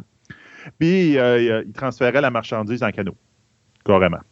Entre 1699 et 1704, on va construire deux quais à ces endroits-là, à peu près où est-ce qu'on est là. Puis en, 1709, on va finalement installer aussi une batterie, une batterie Dauphine, euh, la batterie Dauphine, pour protéger la ville. On va mettre même des canons. Mais, ils l'ont construit en 1709, mais en 1725, ils vont finir par construire des bâtiments par-dessus parce qu'ils disent ah, ah, c'est bien plus utile que des canons. Puis ils vont construire une nouvelle batterie en 1757, un petit peu plus loin. Mais ils ne vont jamais la finir. Puis finalement, il va y avoir encore des maisons qui vont empiéter par-dessus. Puis en 1822, ils vont finir par faire un quai en eau profonde, donc un quai où les bateaux vont pouvoir accoster. Donc, il était probablement en 1800, là, il est pas mal plus vis-à-vis de la dernière ligne qu'on voit un peu plus loin. Ça. Ce qui est super intéressant avec le Saint-Antoine, si vous avez l'occasion d'y aller, c'est que quand ils ont construit l'hôtel, ben, comme on voit, c'est un bâtiment très moderne, euh, donc ils ont creusé, puis tout. Donc, on voit, ils ont fait un petit parc, on peut dire entre guillemets, à l'extérieur pour montrer le, fameux quai, le phénomène qui est là. Puis tous les artefacts qu'ils ont retrouvés sur le lieu, ils les ont exposés. Ça veut dire que si vous allez au restaurant, vous allez avoir des vitrines un petit peu partout avec des artefacts qu'ils ont trouvés en dessous, mmh. avec les époques, le phénomène. Et si c'est une auberge, si vous louez des chambres, mais votre table de nuit, c'est une table vitrée et à l'intérieur, il y a des artefacts. Wow. Et donc, chaque chambre est donc unique et chacun a ses artefacts. C'est comme un musée où tu peux dormir dedans. c'est fun, ça. C'est original. Ça, c'est extrêmement original. Je lève mon chapeau au Saint-Antoine. Ils ont fait une super de belle job. Ils, ont été capables de respecter le lieu où ils étaient. C'est vraiment impressionnant. Puis on n'entend pas, on entend toujours parler du château Frontenac pour louer l'hôtel, puis des choses comme ça, eh mais on n'entend pas de ces petites places-là. Puis ça, c'est peut-être plus intéressant. C'est sûr que le château, c'est beau, soyons honnêtes. Ah si vous n'êtes jamais rentré dans le château Frontenac, il faut rentrer dedans. C'est vraiment sublime. Mais je suis jamais allé à cet endroit-là, puis tu me donnes le goût d'y aller. Juste ne serait-ce que pour passer une nuit puis regarder ce qu'il y a à l'intérieur, ça doit être vraiment. Oui, ben c'est ça. À un moment donné, c'est sûr et certain que je vais y aller. Si vous continuez justement sur la rue Saint-Antoine, vous allez arriver à la route 136, là, mais c'est comme. C'est peut-être le même nom, mais comme à, zigzag pas mal, je suis pas sûr qu'elle garde le même nom tout le temps. En fin de compte, c'est la grande rue. Vous allez arriver à la grande rue avec quatre voies. Là. Donc, traversez pas ça, ça sert à rien. Tournez à droite, là. Puis vous allez voir justement que l'auberge Saint-Antoine continue pas mal loin. Vous allez voir une autre devanture du, Saint-Antoine là. Donc, on va tourner à droite sur, sur le bord du, boulevard Quatre Voies. C'est sûr que c'est pas la meilleure place pour se promener. Beaucoup de circulation, de phénomène. Mais bon, je trouvais que c'était le plus simple pour se rendre à notre prochain point. Là, vous allez euh, faire quelques coins de rue sur cette rue-là. Troisième coin de rue, vous allez tomber sur la place de Paris. À votre droite, vous allez voir, il y a une grande place publique. OK? C'est la place de Paris. On, vous direz avancer dans la place de Paris. On, va en parler un petit peu. Pourquoi ils ont appelé ça la place de Paris? Ah, c'est parce que c'est en honneur de Paris à un moment donné. Il y a même une on belle parle la ville?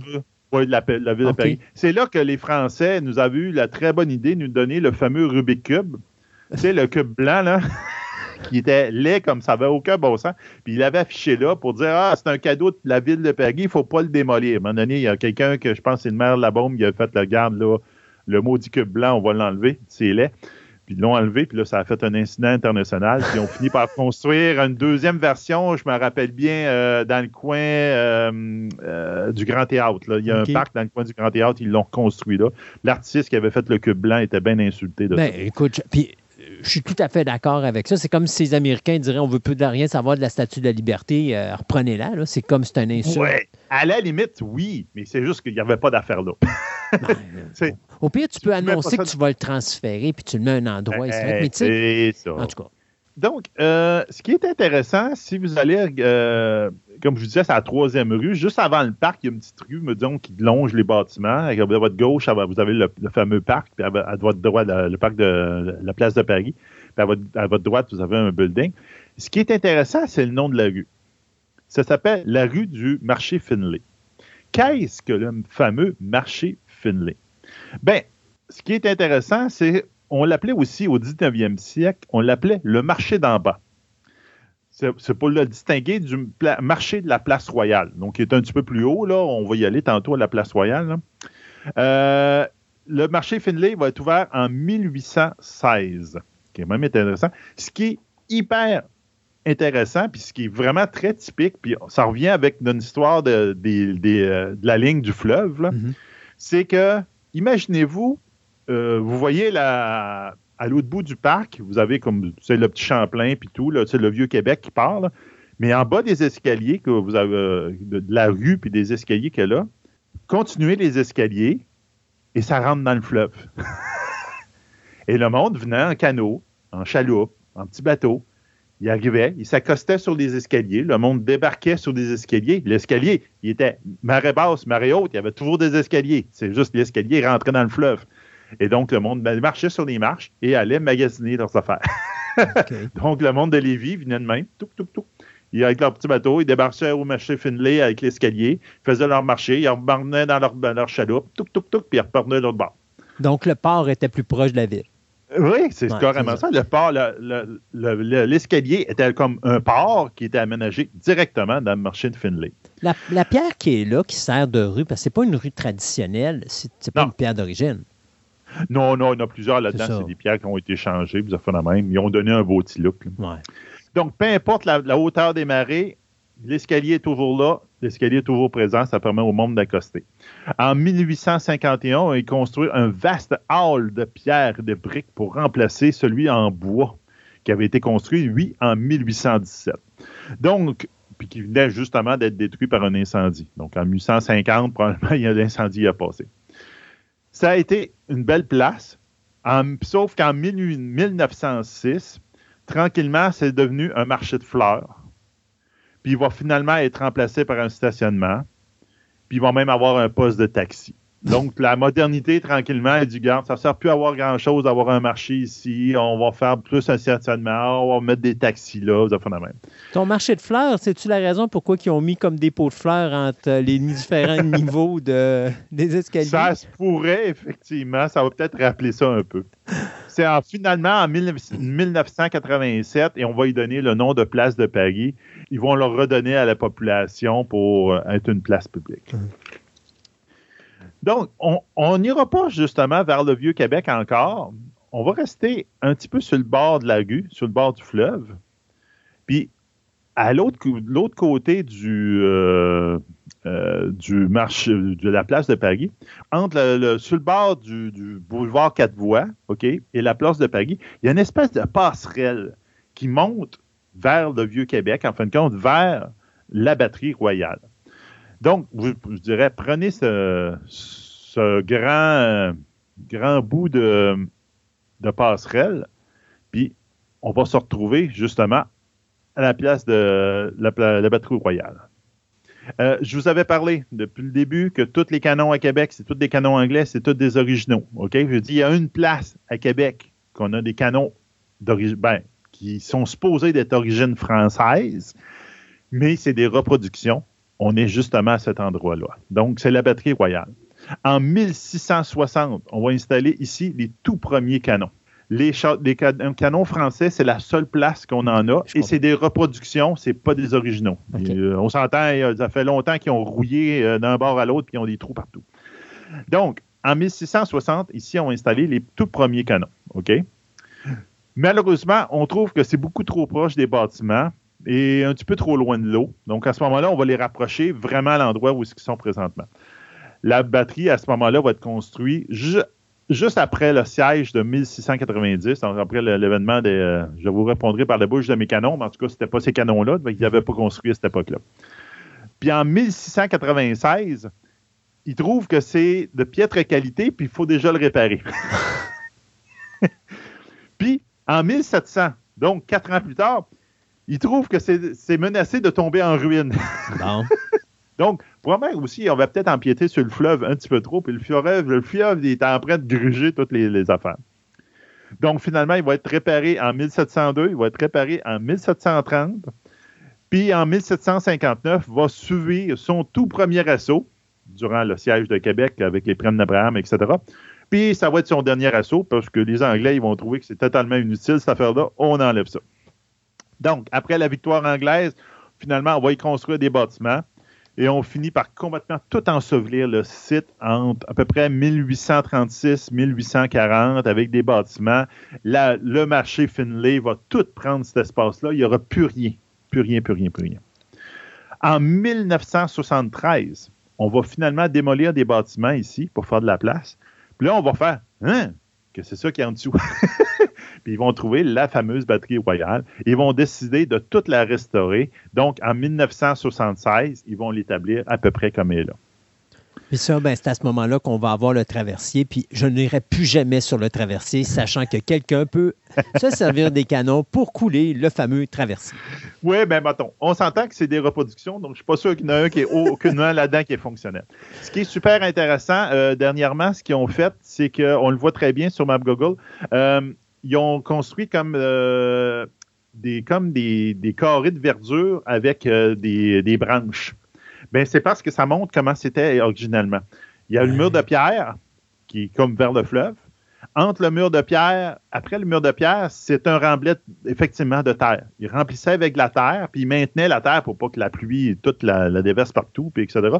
Et il gardait la terre en place avec des, fagots, des, petites structures de bois. Et ça, c'était quoi? C'était pour protéger des balles? Ça, c'est pour protéger des, boulets de canon. Donc, le boulet de canon, généralement, il, pouvait peut-être pénétrer le mur, mais généralement, il rebondissait souvent sur le mur, ou presque. Mais s'il arrivait à pénétrer, bien, la terre en arrière amortissait le choc. Parce que faut, faut tu sais, on a dans les films de pirates, souvent on voit ça, il y a des boulets de canon, ça tire, puis là, tout explose. Mais en réalité, un boulet de canon, ça explose pas, ça roule. Puis ça ramasse tout ce qui est sur son chemin. Souvent, c'est plus ça. Un vrai boulet de canon, il n'y a rien, ça explose pas. Il y a des bombes incendiaires qui existaient, effectivement. Donc, des boulets de canon qui sont vides.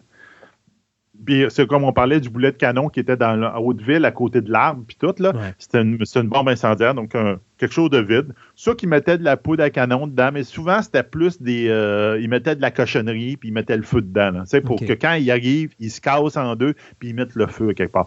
Mais généralement, ça saute pas, ces affaires-là. Non, mais je pense que la fois que j'avais vu ça, puis ça m'avait surpris, puis c'est là que j'avais cliqué, j'avais dit, mon Dieu, c'est tellement c'est tellement crédible parce que moi, je, à tous les films que tu vois, un boulet de canon, ça explose. C'était dans le film Le Patriote. Dans le film Le Patriote, tu le vois à un moment donné, quand il tire les boulets de canon, les gens, les, les jambes partent toutes parts parce que le, boulet, tout ce qu'il fait, lui, c'est fait juste rouler puis il ramasse tout ce qui est sur son chemin. Ben oui, mais c'est comme les pirates. Ben les pirates. Dans les navires, il y avait la possibilité. C'était extrêmement dangereux. OK? Il y avait deux boulets de canon. Ils, mettent, ils soudaient, ben ils soudaient en tout cas, ils forgeaient deux anneaux sur chacun des boulets, puis il mettait une chaîne entre les deux. OK? Uh-huh. Euh, puis quand l'idée étant qu'il il loadait les deux boulets dans le canon, il tirait, donc les deux boulets tiraient, il tirait probablement moins loin parce qu'il y a deux fois plus de poids, là, mais ça faisait comme un beau lot. Donc ça tournait. Puis le but, c'est quand il arrivait sur un bateau, ça, ça, ça scrapait tout les, le mât, les voiles, et ça rendait le, ça immobilisait le, le voilier c'était extrêmement dangereux parce que si, quand il tirait, un, il fallait que tu rentres bien comme faut. Puis quand il tirait, s'il y a un des deux boulets qui il, twistait un petit peu, donc là, il pognait dans le canon à cause de la chaîne ou encore à cause du crochet. Puis là, à ce moment-là, c'est le canon qui sautait au complet. Là, c'était pas des affaires que le monde aimait plus ou moins utiliser, mais c'était des bonnes tactiques à l'époque. Si on quitte la fameuse batterie royale, puis on s'en va vers le Petit Champlain et compagnie, vers le Vieux-Québec, moi, je vous dis tout de suite, sortez du parc, arrêtez là, là, et levez, votre nez vers le haut. Vous allez voir le château Frontenac. Et c'est une des plus belles vues du château Frontenac que je trouve personnellement. Souvent, tout le temps quand je passe là, surtout la nuit, j'ai tendance à prendre une photo.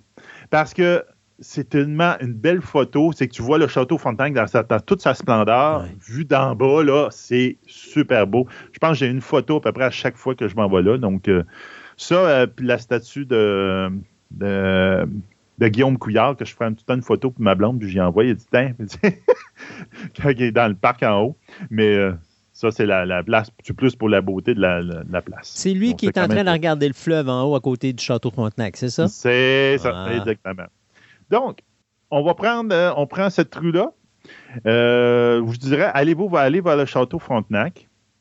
Puis, euh, quand vous sortez du parc, il y a une rue tout de suite à votre droite, ne prenez pas celle-là. Allez à la prochaine rue. Tournez sur la rue des Pimbini à votre droite. Et vous allez longer l'église et vous allez vous diriger vers la place royale. Donc, dès que vous avez touché dans la place royale, je vous dirais, allez sur le parvis de l'église. Puis là, on va vous parler un peu de quelques affaires très intéressantes de la place royale. Il y a plein de choses à dire ici. Première chose, l'église qui est en arrière de bâtiment. En ce moment, on est sur le parvis de l'église, donc qui est à côté de vous, en arrière de vous. Euh, c'est l'église euh, est, construite sur les vestiges de la seconde habitation de Champlain. OK? Quand Champlain est arrivé, il a fait une petite cabane, on s'entend.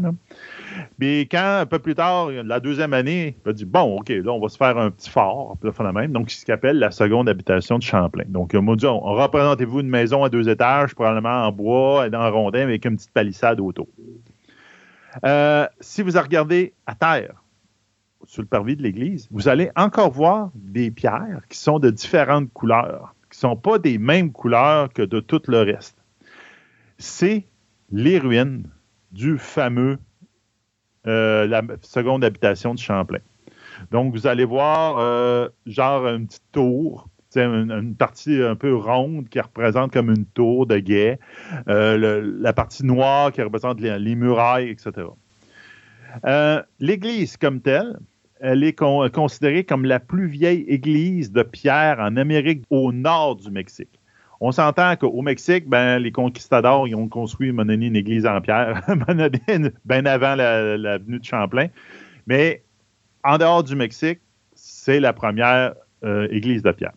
A été construite en 1687, entre 1687 et 1723, ça a pris quand même plusieurs années.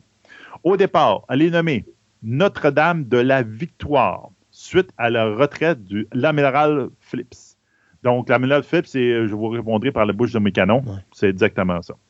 En 1690, lors de la dispersion de l'armée, la, la, flotte britannique du euh, Walker, elle va être appelée Notre-Dame des Victoires, parce que là, elle vient d'apporter deux victoires à la ville de Québec contre les Anglais.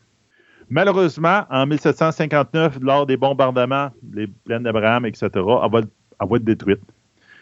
Mais elle va être reconstruite entre 1762 et 1666, 1766. Elle va finalement être classée monument historique en 1729 et lieu historique national en 1988 si vous voulez aller visiter, ça vaut la peine. C'est une belle, une belle petite chapelle, une belle, petite église. Euh, quand il y a des festivals, ben, des, mariages médiévaux, même, c'est tout le temps là que le monde va. c'est ah oui, ben, la tu, place. Tu veux-tu une anecdote sur cette église? Ben oui, vas-y. Alors, je suis, euh, anciennement, j'étais un photographe de mode. Et donc, euh, j'ai à un moment donné une amie qui a fait une ligne de robes de mariée, dont une est une robe de mariée en forme de bikini.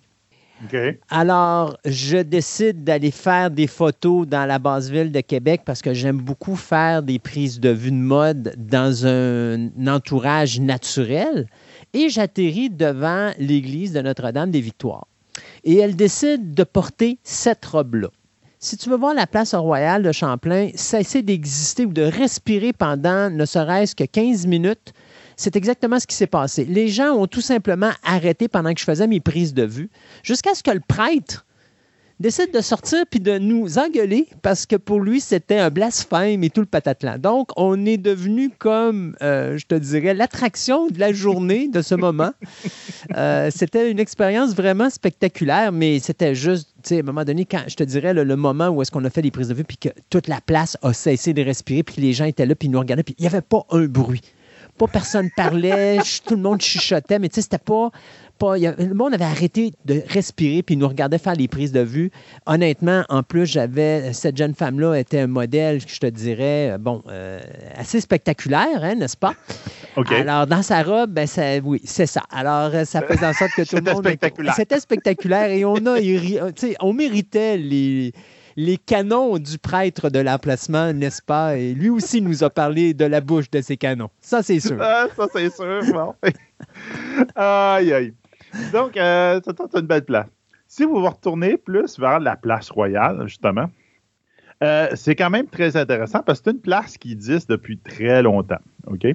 Oh, en passant, euh, juste pour vous dire, l'habitation Champlain euh, au 300e anniversaire de Québec, ils ont reconstruit la deuxième habitation de Champlain à cet emplacement-là. Euh, vous pouvez aller voir, il, existe quelques, photos sur Internet de fond même. Si tu tapes deuxième habitation de Champlain, généralement, puis 300e, vous allez voir quelques photos de, de ça. C'est quand même intéressant. Donc, la place royale. En 1686, l'intendant de la Nouvelle-France, M. Bouchard de Champigny, euh, fait installer un buste en bronze de Louis XIV à cet endroit. Ce ben, c'est pas lui qu'on voit là présentement, mais vous allez voir qu'il est, il est arrivé bien des choses avec ce buste-là. Mais à peu près à l'emplacement où on, y est présentement. Euh, le site prend alors déjà, en 1686, le nom de Place Royale. En 1700, on utilise, on décide donc à peu près 14 ans plus tard, on décide d'enlever le bus parce que ça nuit au transport, ça nuit aux charrettes. Euh, puis il est entreposé dans la chambre de l'intendant. Étrangement, on finit par perdre sa trace complètement. Probablement que l'intendant il a décidé Ah, ça fait partie des décors, je pars avec. Donc, à un moment donné, il est retourné en France avec. C'est en 1928 que la France va offrir au Canada une copie du Dibus, qui lui a été faite originellement en 1665.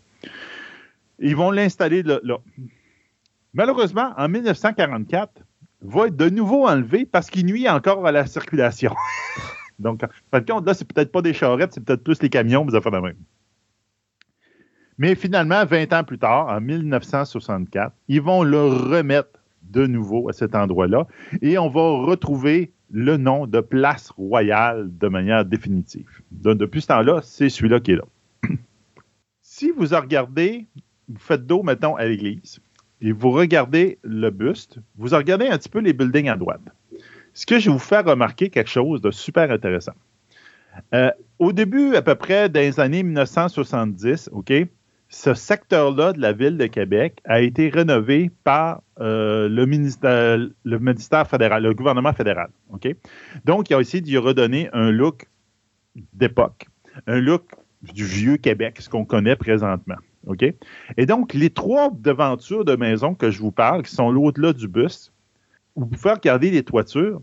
Vous avez trois, ils ont été faites de manière éducative. Ces trois toitures faites à l'époque, comme l'époque. Les trois techniques utilisées à l'époque. Le bardeau de cèdre, le, plus les, ardoises, ou encore en plus, on peut dire l'aluminium, ou en tout cas ben, plus les, plaques d'acier à l'époque, ou les plaques de métallique. Donc, c'était les trois type de construction. Donc, quand vous faites une visite guidée, souvent, euh, entre autres, il y, a le, il y a un centre d'interprétation qui est à votre gauche, qui est un musée de la Place Royale qui est là, Vous pouvez faire des visites guidées avec eux autres de la Place Royale. Ils vous expliquent ça.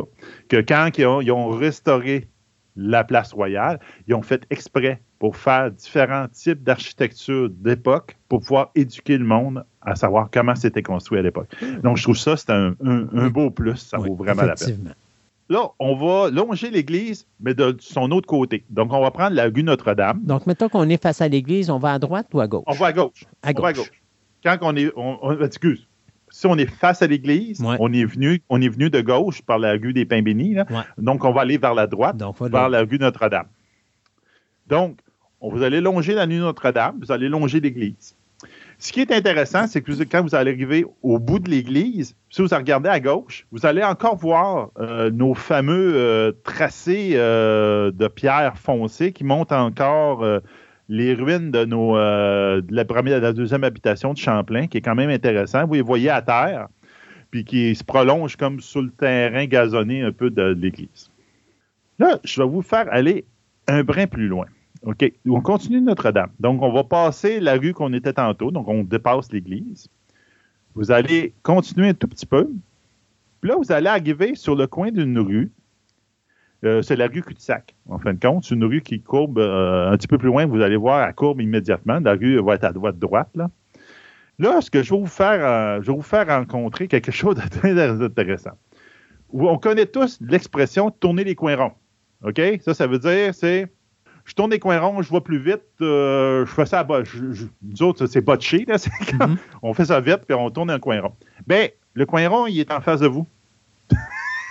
Dans, sur le coin de la rue Cul-de-Sac et de la rue Notre-Dame, si vous regardez très bien sur un angle particulier, vous direz, mettez-vous pas face au coin, mettez-vous un peu de biseau au coin, et vous allez voir que le mur de la bâtisse est arrondi vers le bas. Ben, c'est le fameux coin rond. Donc, d'où l'expression tourner les coins ronds. C'est ce coin rond-là, on pourrait dire. C'est parce que c'était un coin rond que quand les charrettes voulaient tourner, ils accrochaient tout le temps le bord du mur. Donc, le moment donné, ils se sont tannés, puis ils ont construit le mur rond vers le bas pour que les charrettes puissent tourner comme il faut dans ce petit trou-là. Donc, quand on dit tout le temps l'expression, vous connaissez l'expression on dit tourner les coins ronds? Oui, ben voici le coin rond. c'est comme. Donc, on a fait un, tout petit euh, aparté. Donc, euh, on tourne un petit peu sur nos pas. Vous tournez à gauche sur la rue des Remparts. Vous vous dirigez de nouveau vers le château Frontenac et vers le fameux téléphérique que tout le monde connaît quand il ne veut pas marcher pour descendre dans le Vieux-Québec. Donc, on va aller jusqu'au téléphérique. Puis là, vous allez tourner à gauche et on va tomber, ce qu'on pourrait appeler le cœur du Petit Champlain. C'est la rue du Petit Champlain. au Québec, ben pas au Québec, au Canada, est considérée comme une des la plus belles rues du Canada, et même qu'elle gagne des prix mondialement. Donc, c'est quand même une très belle rue. On va vous conter un petit peu de l'histoire de cette rue-là tantôt, ça vaut la peine. Donc, là, on vous dirait, c'est difficile, surtout dans les périodes touristiques, d'arrêter sur, euh, sur cette rue-là. Moi, je faisais exprès, je arrêtais juste à deux places pour faire des petites pauses, là. Mais euh, c'est ce qu'on va faire un peu. Donc, si vous manchez sur ce trou-là, vous allez vous rendre juste un endroit précis. Je vais vous faire remarquer quelque chose. Après quelques pâtés de maison, vous allez voir un escalier à votre gauche. OK? Euh, puis à votre droite, il y a une devanture d'une maison qui s'appelle. Ben, L'adresse de la maison, c'est 46,5. Bon, oui, effectivement, dans le Vieux-Québec, il y a des 46,5 puis des 46, il y a un tiers, puis ça fait la même. Donc, ce qui ce qui est, je vous fais arrêter là pour une raison particulière. Donc, il y a un escalier qui descend vers le fleuve, puis il y a une devanture d'un magasin. C'est une, euh, si je me rappelle bien, c'est une fromagerie. C'est la fromagerie et savonnerie de la ferme Audet. OK? Ce que je vais vous faire remarquer, très intéressant, dans ça, donc vous avez la pancarte 46,5. Si vous regardez en bas la pancarte, au niveau du sol, juste au pied de la porte, vous allez voir, il y a un boulet de canon qui est encastré dans le mur. C'est super intéressant pour la simple et bonne raison. C'est que c'est un boulet de canon de, de 10 cm qui a été encastré dans la devanture de la, maison du 46,5 pour faire cute. Parce que, imaginez-vous, durant la guerre de 1759, durant la guerre des plaines d'Abraham, il y a eu 40 000 boulets anglais qui ont été tirés sur la ville de Québec et 10 000 bombes incendiaires donc, je peux te dire que n'importe où tu creuses à Québec, il y a des boulets. Québec, il y a des boulets de canon. et donc, les personnes qui ont construit cette maison-là, ben, ils en ont trouvé quand ils ont fait le solage de la maison. Ils ont fait un, mais moi, c'est sûr, je le garde, ça fait partie de l'histoire. Et il a coulé dans son, dans son solage de sa maison, juste un petit peu à gauche de sa, porte. Tu peux peut-être dire, ben, c'est peut-être pour gratter ses bottes, vous fait de même, pour pas faire de la cochonnerie dans la maison. Donc, c'est quand même intéressant. Euh, Là, on va aller. Ce qui est encore plus, amusant quand tu regardes sa dalle devant sa porte, il y a une petite fleur qui pousse. C'est juste pour faire encore plus original. Si on continue un petit peu plus loin, vous allez arriver dans la fameuse place publique à votre droite que je vous ai parlé tantôt. Donc, en fin de compte, qui est euh, la devanture du, théâtre des Petits Champlains. Donc là, vous allez voir la fameuse falaise de, pierre que je vous disais, je vous disais tantôt. Le monde venait en canot à marée haute. Ils cognaient, ils ramassaient des roches puis allaient construire leur maison après avec ça. Donc, ça, c'est la place. Si on voit un tout, tout, tout, tout, tout petit peu plus loin, pas bien, bien plus loin, OK? Vous allez voir, euh, vous, êtes, vous êtes à côté du, à votre droite, c'est le théâtre du Petit Champlain. Il y a des bancs de parc, OK? Vous direz, prenez une petite pause. Asseyez-vous sur les bancs de parc. Moi, j'ai fait ça avec un de mes collègues, mon, ancien collègue de travail, maintenant il était à la retraite, là. Il était venu pour faire la visite avec moi. Puis là, sa femme, comme de raison, avait arrêté une couple de fois avant avec des boutiques durant le petit Champlain. Puis là, on les attendait. Je dis, garde, on va s'asseoir ici. Puis là, j'ai dit, ben, Benoît, là, il va, il se reconnaître. Benoît a dit Regarde la porte rouge. Il y a une porte rouge juste à côté des bancs de parc. Il y a une porte rouge, pas de poignée, pas rien. OK? Il dit Regarde la porte rouge. Puis on s'en reparle. Et effectivement, à un moment donné, mon collègue s'est retourné pour web et il m'a dit C'est quoi le problème avec la porte rouge? Parce que là, il ne comprenait plus rien. Parce qu'il voyait plein de personnes qui arrivaient devant la porte rouge. Il se prenait une pause devant la porte rouge, puis il y a quelqu'un qui le prenait en photo puis il repartait. Ou encore, il s'échangeait le Kodak. la personne qui prenait la photo, il s'en va vers la porte rouge, il prend une pause, puis il prend une photo. Donc, tout le monde prend une photo, la porte rouge, pas de poignée, dans le Vieux-Québec. Ici, vous avez remarqué, c'est beaucoup des Asiatiques. La dernière fois que j'ai fait la visite avec euh, des amis, puis sa famille, puis tout, là, j'ai dit, moi, en Haute-Ville, je le voyais, je voyais qu'il y avait beaucoup d'Asiatiques cette journée-là. Elle dit, dit, on va se faire du fun, je vais vous montrer la porte rouge. Qu'est-ce que c'est la maudite porte rouge? en fait, quand c'est une sortie de secours, OK? Donc, c'est pour ça qu'il n'y a pas de poignée. C'est une sortie de secours, ça donne directement sur le, stage du, euh, dans la salle. Donc, s'il y a une alarme au feu, la porte, ils peuvent l'ouvrir par en dedans, puis ils peuvent sortir là. La maudite porte, mais en fin de compte, en guillemets, c'est une porte magique. OK? Parce que c'était la porte euh, dans une des saisons d'une série qui s'appelle Goblin. The Lonely and Great God. C'est une série sud-coréenne. Dans une des saisons, elle se passe exclusivement dans le Vieux-Québec. Et ce personnage rentre dans cet univers-ci par la porte magique en ouvrant la porte rouge. Et la fameuse série Goblin est l'une des plus grands succès sud-coréens qui a été écouté par plusieurs centaines de millions de spectateurs. On ne parle pas de milliers, c'est de millions. Autant en Chine qu'au Japon, de même. Puis, dans cette, histoire-là, tu as un dieu qui, euh, qui essaie de trouver l'amour avec des femmes mortelles, même, en tout cas, regarde, ça va être un peu à de l'eau de rose. Puis l'acteur qui joue, le fameux acteur qui joue le personnage de Goblin, du roi, du, du, du dieu, c'est considéré comme le Brad Pitt coréen pour vous dire. Et c'est pour ça que, effectivement, il y a un tour touristique à Québec qui fait faire le tour de tous les points du, de tournage de cette saison-là de la série Goblin et que plein de monde qui viennent se prendre en photo vis-à-vis de la Porte Rouge parce que c'est une attraction touristique maintenant depuis cette série-là. Amusez-vous, là, si vous voyez qu'il y a beaucoup d'Asiatiques autour, asseyez-vous sur les bandes, les de regardez, c'est juste trop drôle. Il y en a qui arrivent avec leurs trépieds, puis tout avec, en costume, puis etc., pour faire la photo devant la, porte. Donc, on va continuer. Comme il y a beaucoup de monde sur la rue du Petit Champlain, on va aller jusqu'à la fin de la rue du Petit Champlain. Puis on va aller, il y a une petite place avec des, des une terrasse, le phénomène. Moi, je, je, je, fais tout le temps arrêter le monde là. On est moins étouffé par toutes les personnes au centre. Euh, en chemin, entre la place publique, la porte rouge, puis ici, à votre gauche, vous auriez pu voir une petite plaque.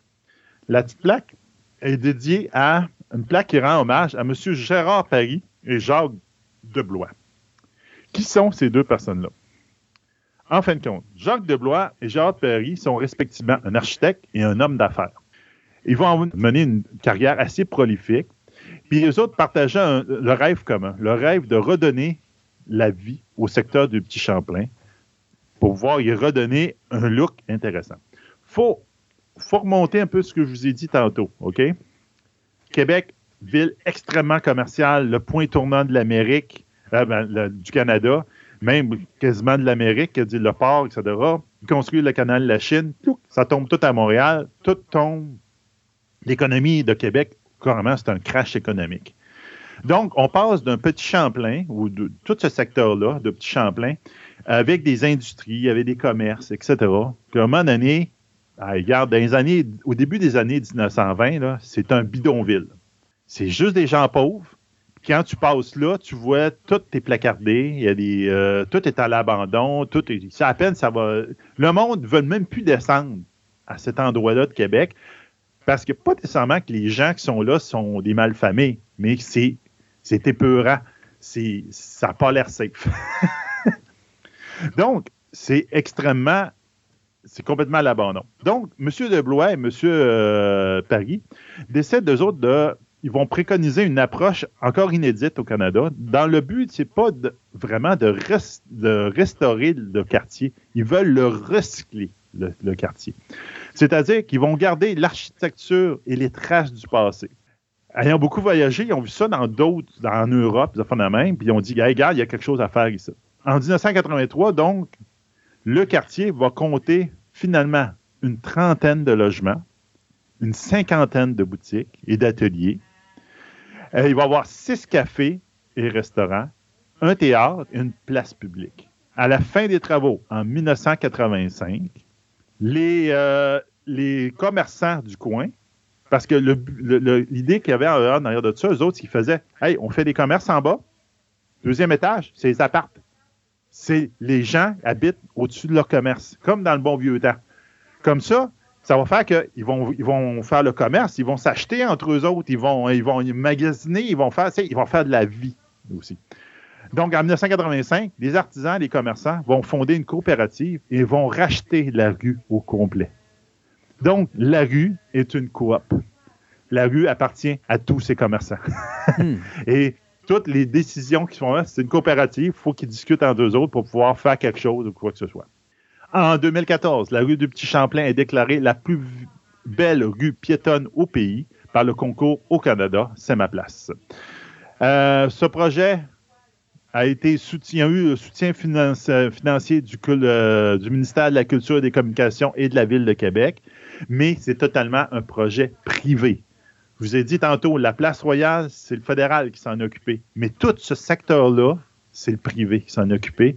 Puis ils ont fait quasiment don. C'est sûr qu'ils ont fait de l'argent dans le projet. C'est des hommes d'affaires. Mais ils ont fait quasiment don de ça à la ville et à ses habitants. C'est vraiment une belle, une belle œuvre. En fait, cette rue-là s'appelle la rue Champlain. Mais les anglophones, finalement, vont l'appeler The Little Champlain Street, parce qu'elle n'est pas large. On s'entend, là, euh, tu te piles ses pieds assez rapidement. Et les francophones, tranquillement, vont adopter ce nom-là et vont l'appeler la rue du Petit Champlain. Et en 1960, va donner le vrai, son nom va devenir définitif et il va être inscrit de même, la rue du Petit Champlain. Ce que je vais faire avec Christophe, je vais lui donner un lien web euh, c'est un lien YouTube. C'est un reportage de 49 minutes qui s'appelle Le grand rêve du petit Champlain, qui est fait par la fille d'un des deux personnes. Je me rappelle bien, c'est Monsieur, Monsieur de Blois, donc c'est sa fille, je pense que c'est Pauline de Blois, qui a fait ce reportage-là, qui est compte toute l'histoire du comment que le petit Champlain a été rénové par ces deux hommes d'affaires-là, cet architecte et cet homme d'affaires-là, pour refaire toute la rue au complet. C'est une belle œuvre et ah, c'est tellement une belle histoire, ça montre que tu as du monde qui ont du cœur et que ça leur tente de faire quelque chose. Donc, normalement, la visite guidée finit ici. Donc, euh, vous avez fait votre deux heures en après-midi, vous avez fini votre, votre marche et vous êtes ici. Comme je vous dis, j'ai un petit aparté, j'ai un petit à côté que je vous fais faire. C'est le simple. Euh, en fin de compte, comme je dis au monde, je vous dis bon, je suppose que vous êtes parqué, euh, vous avez euh, stationné vos autos en Haute-Ville. On a commencé à Haute-Ville avec la première, le, tout début. Et il dit oui, oui. Ben, ben, parfait. Garde, je vais vous remonter à Haute-Ville. Mon auto est là de toute manière. Donc, moi, ce que je fais, c'est que je reprends la rue, ben, je reprends la rue du Champlain. On est sur la rue du Champlain. Donc, on monte la rue du Champlain jusqu'on retourne au téléphérique. Vous tournez comme de raison à droite, sur la rue sur le fort. Vous n'avez pas le choix. Vous tournez sur la rue Solfort, puis là, vous prenez la rue Notre-Dame. Vous repassez. On a refait le trajet à l'inverse qu'on a fait, on vient de faire. Donc, on tourne rue Notre-Dame, on passe à côté de notre petite église, la place royale, on leur dit bye-bye en passant, et on continue tout le temps tout droit, jusqu'à la, sur le bord de la côte de la montagne. Vous tournez à votre droite, et vous vous engouffrez dans la rue Sautomatelot dans votre gauche. Donc, en fin de compte, on retourne sur la rue Sautomatelot. On a commencé tantôt. On était euh, la rue de la Barricade, la rue Sautomatelot. On se rend jusque-là. Donc, c'est où est-ce qu'on a commencé cet épisode-là du podcast? On revient exactement à la place où on était. Là, ce que je vais vous faire aller, vous faire aller vers votre gauche. Donc, tantôt, on est allé vers le fleuve, vers la droite, on va vers la gauche. La rue de la Barricade n'est pas longue vers la gauche. Là. Regarde, un, tiers de pâté de maison, même pas. Puis là, elle, bifurque tout de suite vers la droite et elle tombe sur la rue Sous le Cap. Quand je fais découvrir la rue Sous le Cap au monde de Québec, il capote toujours. Parce que c'est une ruelle avec à votre droite des commerces, à votre gauche des cabanons, et le commerce et le cabanon sont reliés par des passerelles. Puis, c'est typique. on a l'air dans, le vieux. On pourrait voir la, la madame qui vide son pot de chambre par une vitre qui t'a l'envoyé sur la tête. Là. On pourrait quasiment être dans ce décor-là. C'est super beau. C'est une, des plus belles rues de Québec. Elle est considérée comme une des dix, plus belles rues de Québec. Puis il n'y a personne qui la connaît là parce qu'il y a juste des piétons qui, peuvent passer là. Il y a quelques autos qui arrivent là parce que les stationnements sont dans le coin des cabanons. Là, comme vous disiez vers la gauche, il y a quelques stationnements pour des autos. Puis à votre droite, vous avez plein de petits cafés, de petits commerces, de petits restaurants. Vous pouvez même rentrer par le backstore pour arriver au restaurant là. Donc c'est super, euh, super cute. C'est une belle rue. Donc, une fois que vous avez vu cette super belle rue, vous allez arriver sur la côte du colonel euh, d'Ambourget. En fait, quand vous arrivez dans une côte, vous direz, on tourne en Haute-Ville, on s'en va dans notre auto, on monte la côte. Donc, on monte la côte, qui est encore une côte pavée. Là, c'est une côte qui n'est pas très super pratiquée par les autos. C'est beaucoup plus piéton parce que c'est des pavés, euh, des pierres qui font la rue ça ferait très typique. Là, si tu roules avec ton, euh, ton pouce-pouce pour enfant, là, tu vas une planche à laver jusqu'en haut de la côte. Quand tu arrives en haut de la côte, tu vas arriver sur une rue plus passante. Vous allez traverser la route de la côte de la canotterie. La fameuse côte de la canotterie, je vous ai parlé tantôt avec euh, Bénédicte Arnold, il y avait une des barricades qui était ici. Mm-hmm. Si vous regardez en haut de la côte de la canotterie, juste au moment où la côte devient plus plate, vous pourriez imaginer la, la, la porte la côte de la canotterie. Donc, la dernière porte de l'enceinte murée de, Québec, qui serait là, ordinairement, a été démolie, malheureusement. Il y a juste durant le 400e anniversaire de Québec qu'ils ont construit, ils ont refait la porte en architecture florale. Mais c'est l'emplacement de la dernière, porte qu'on n'avait pas pu voir dans notre, cours, euh, notre, notre tour touristique parce qu'elle était trop loin du circuit. Je vous dirais, ben, prenez, il y a un escalier dans votre face, juste au bord de la côte de la calendrier, un bel escalier qui vous monte en haut. Prenez l'escalier, vous montez jusqu'en haut. Là, vous allez à la, arriver à la rue des Remparts, qui est quand même une, belle rue. Euh, qui est super intéressante. C'est là où vous allez voir les canons, etc. Il y a plein de choses, cette rue-là. Mais là, on va retourner à notre auto. Donc, vous euh, prenez la rue qui est en face de vous, qui est la rue Saint-Flavien. Vous montez la rue Saint-Flavien. Puis je vais vous faire prendre la première rue à votre droite, qui est en fin de compte la rue Couillard. Donc, notre ami Couillard, qui est le premier colon de la ville de Québec, a une rue à son nom. Elle est ici. Et si vous tournez à droite sur la rue Couillard, par là, vous allez finalement rejoindre la côte de la fabrique et la rue Saint-Jean. Et vous allez être bon pour retourner à votre voiture. Hmm. Donc, ça, c'est un beau, euh, un beau petit circuit que j'aime bien quand le monde revient et dit ah, vous voulez remonter en Haute-Ville? Si vous voulez souper en Haute-Ville, en Basse-Ville aussi, il dit allez souper, moi, il n'y a pas de problème. Mais si vous voulez retourner à votre voiture, vous avez fini votre tour, vous retournez chez vous. Il dit Moi, je passe par là par défaut. Il dit Venez, je vais vous montrer des affaires que vous n'avez vraiment pas vues.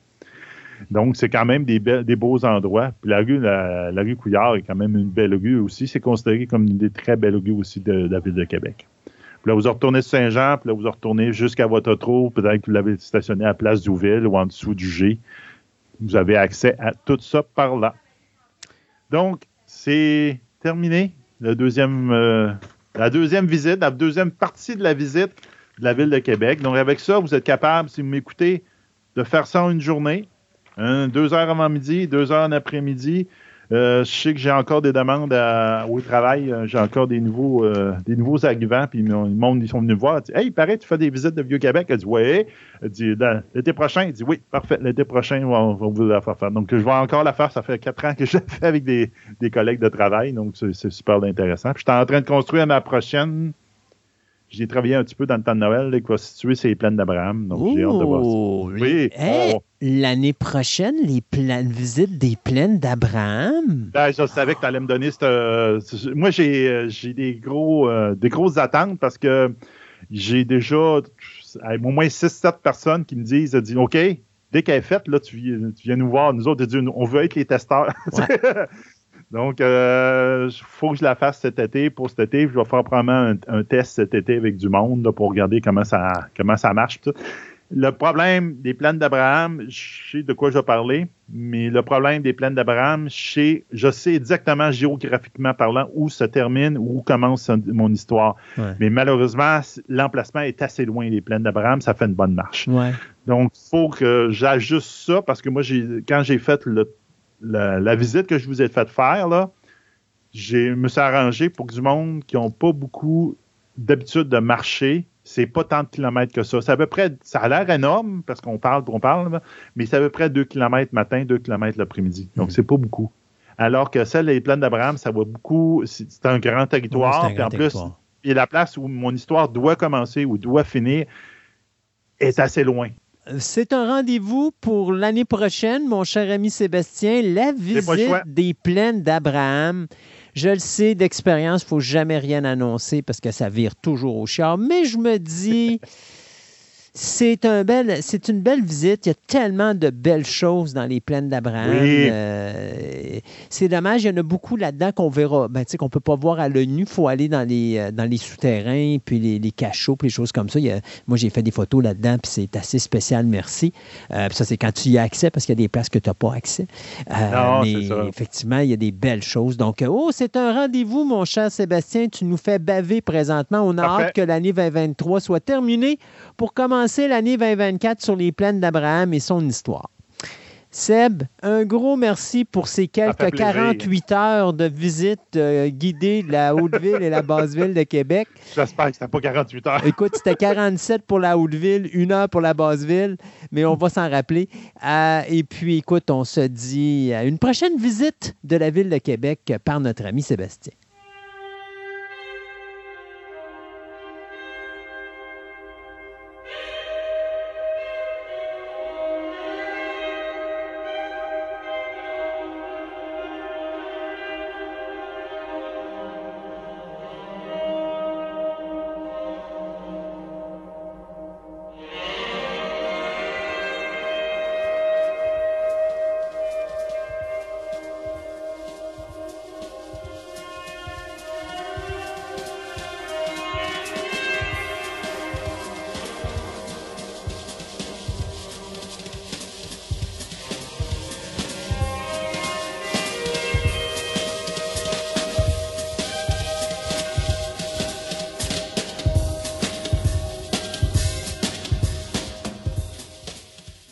Ceux qui m'écoutent religieusement savent que depuis le début de 2022, je dis que cette année est une année de merde. L'année 2022 a également été une année dévastatrice pour l'univers de Twin Peaks. On a perdu le One Arm Man euh, quelques jours avant ou après, je me rappelle plus trop, euh, qu'on a également perdu l'âme musicale de Twin Peaks.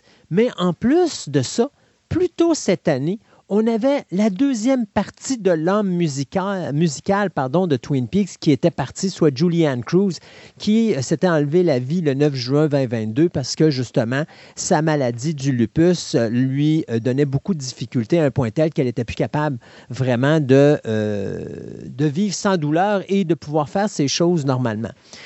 Mais malheureusement, c'est ça, le 11 décembre, eh bien, c'était vraiment la pièce de résistance de l'univers musical de Twin Peaks. Ce, compositeur extraordinaire, Angelo Daniel Badalamenti, qui nous a quittés à l'âge de 85 ans. J'avais promis aux auditeurs qu'on allait en parler en début d'année. Bien sûr.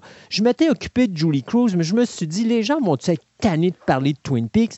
Il faut, que j'aille chercher l'autre personne qui est aussi folle que moi pour parler de cet univers-là totalement euh, débile qu'est l'univers de Twin Peaks. Et j'ai donc contacté euh, cette chère personne du nom de Marie-André Dorval, qui va bien sûr m'aider à vous parler, à vrai dire, elle va tout faire le travail, sur l'univers de Angelo Badalamenti. Marie-André, bonjour. Bonjour. Quelle introduction! Ça a pris 18 minutes d'introduction, fait qu'il te reste 3 minutes de chronique pour nous parler de la carrière de ce compositeur extraordinaire qui est Angelo Badalamenti, qui est, euh, soyons honnêtes, euh, un gars que, euh, écoute, la majorité des auditeurs présentement ne doivent pas vraiment connaître, autre que ceux qui connaissent vraiment Twin Peaks, mais je pense qu'on ne se rend pas compte de l'étendue de la carrière de cet homme-là qui a fait une carrière internationale parce qu'il a autant fait de la musique de film francophone, euh, britannique, nord-américaine et euh, avec un petit segment que je mets ici, italienne.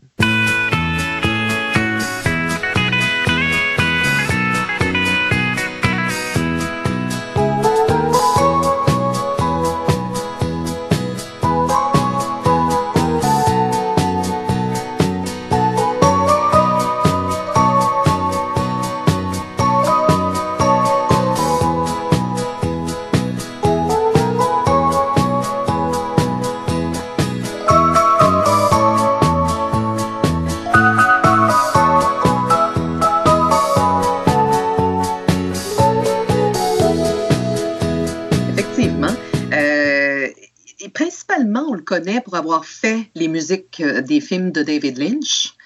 Euh, mais effectivement, il y a eu une carrière avant et pendant aussi. Beaucoup de collaborations avec plusieurs artistes connus. Mais effectivement, les gens vont reconnaître beaucoup euh, sa musique dans les films de David Lynch. Ça, ça a été une grosse collaboration depuis le film Blue Velvet en 86. Oui. donc, c'est comme ça qu'ils se sont rencontrés.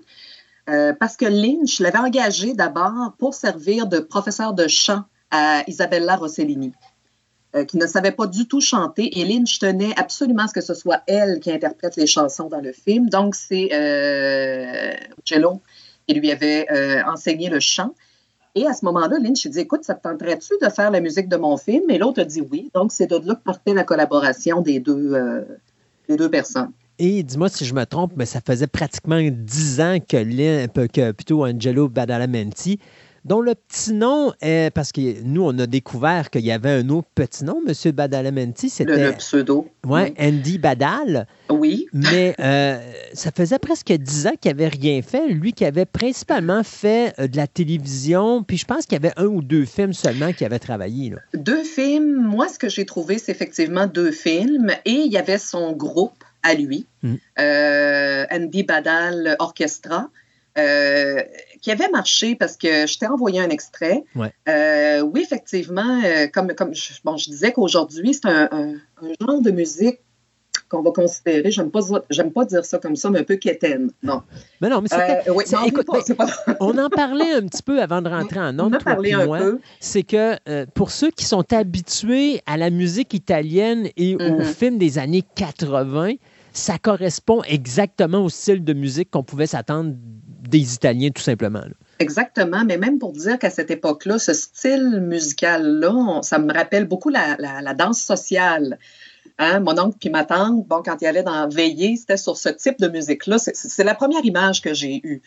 Mais il faut se remettre dans le contexte de l'époque, c'était c'était populaire, ce style de musique instrumentale-là. Mm.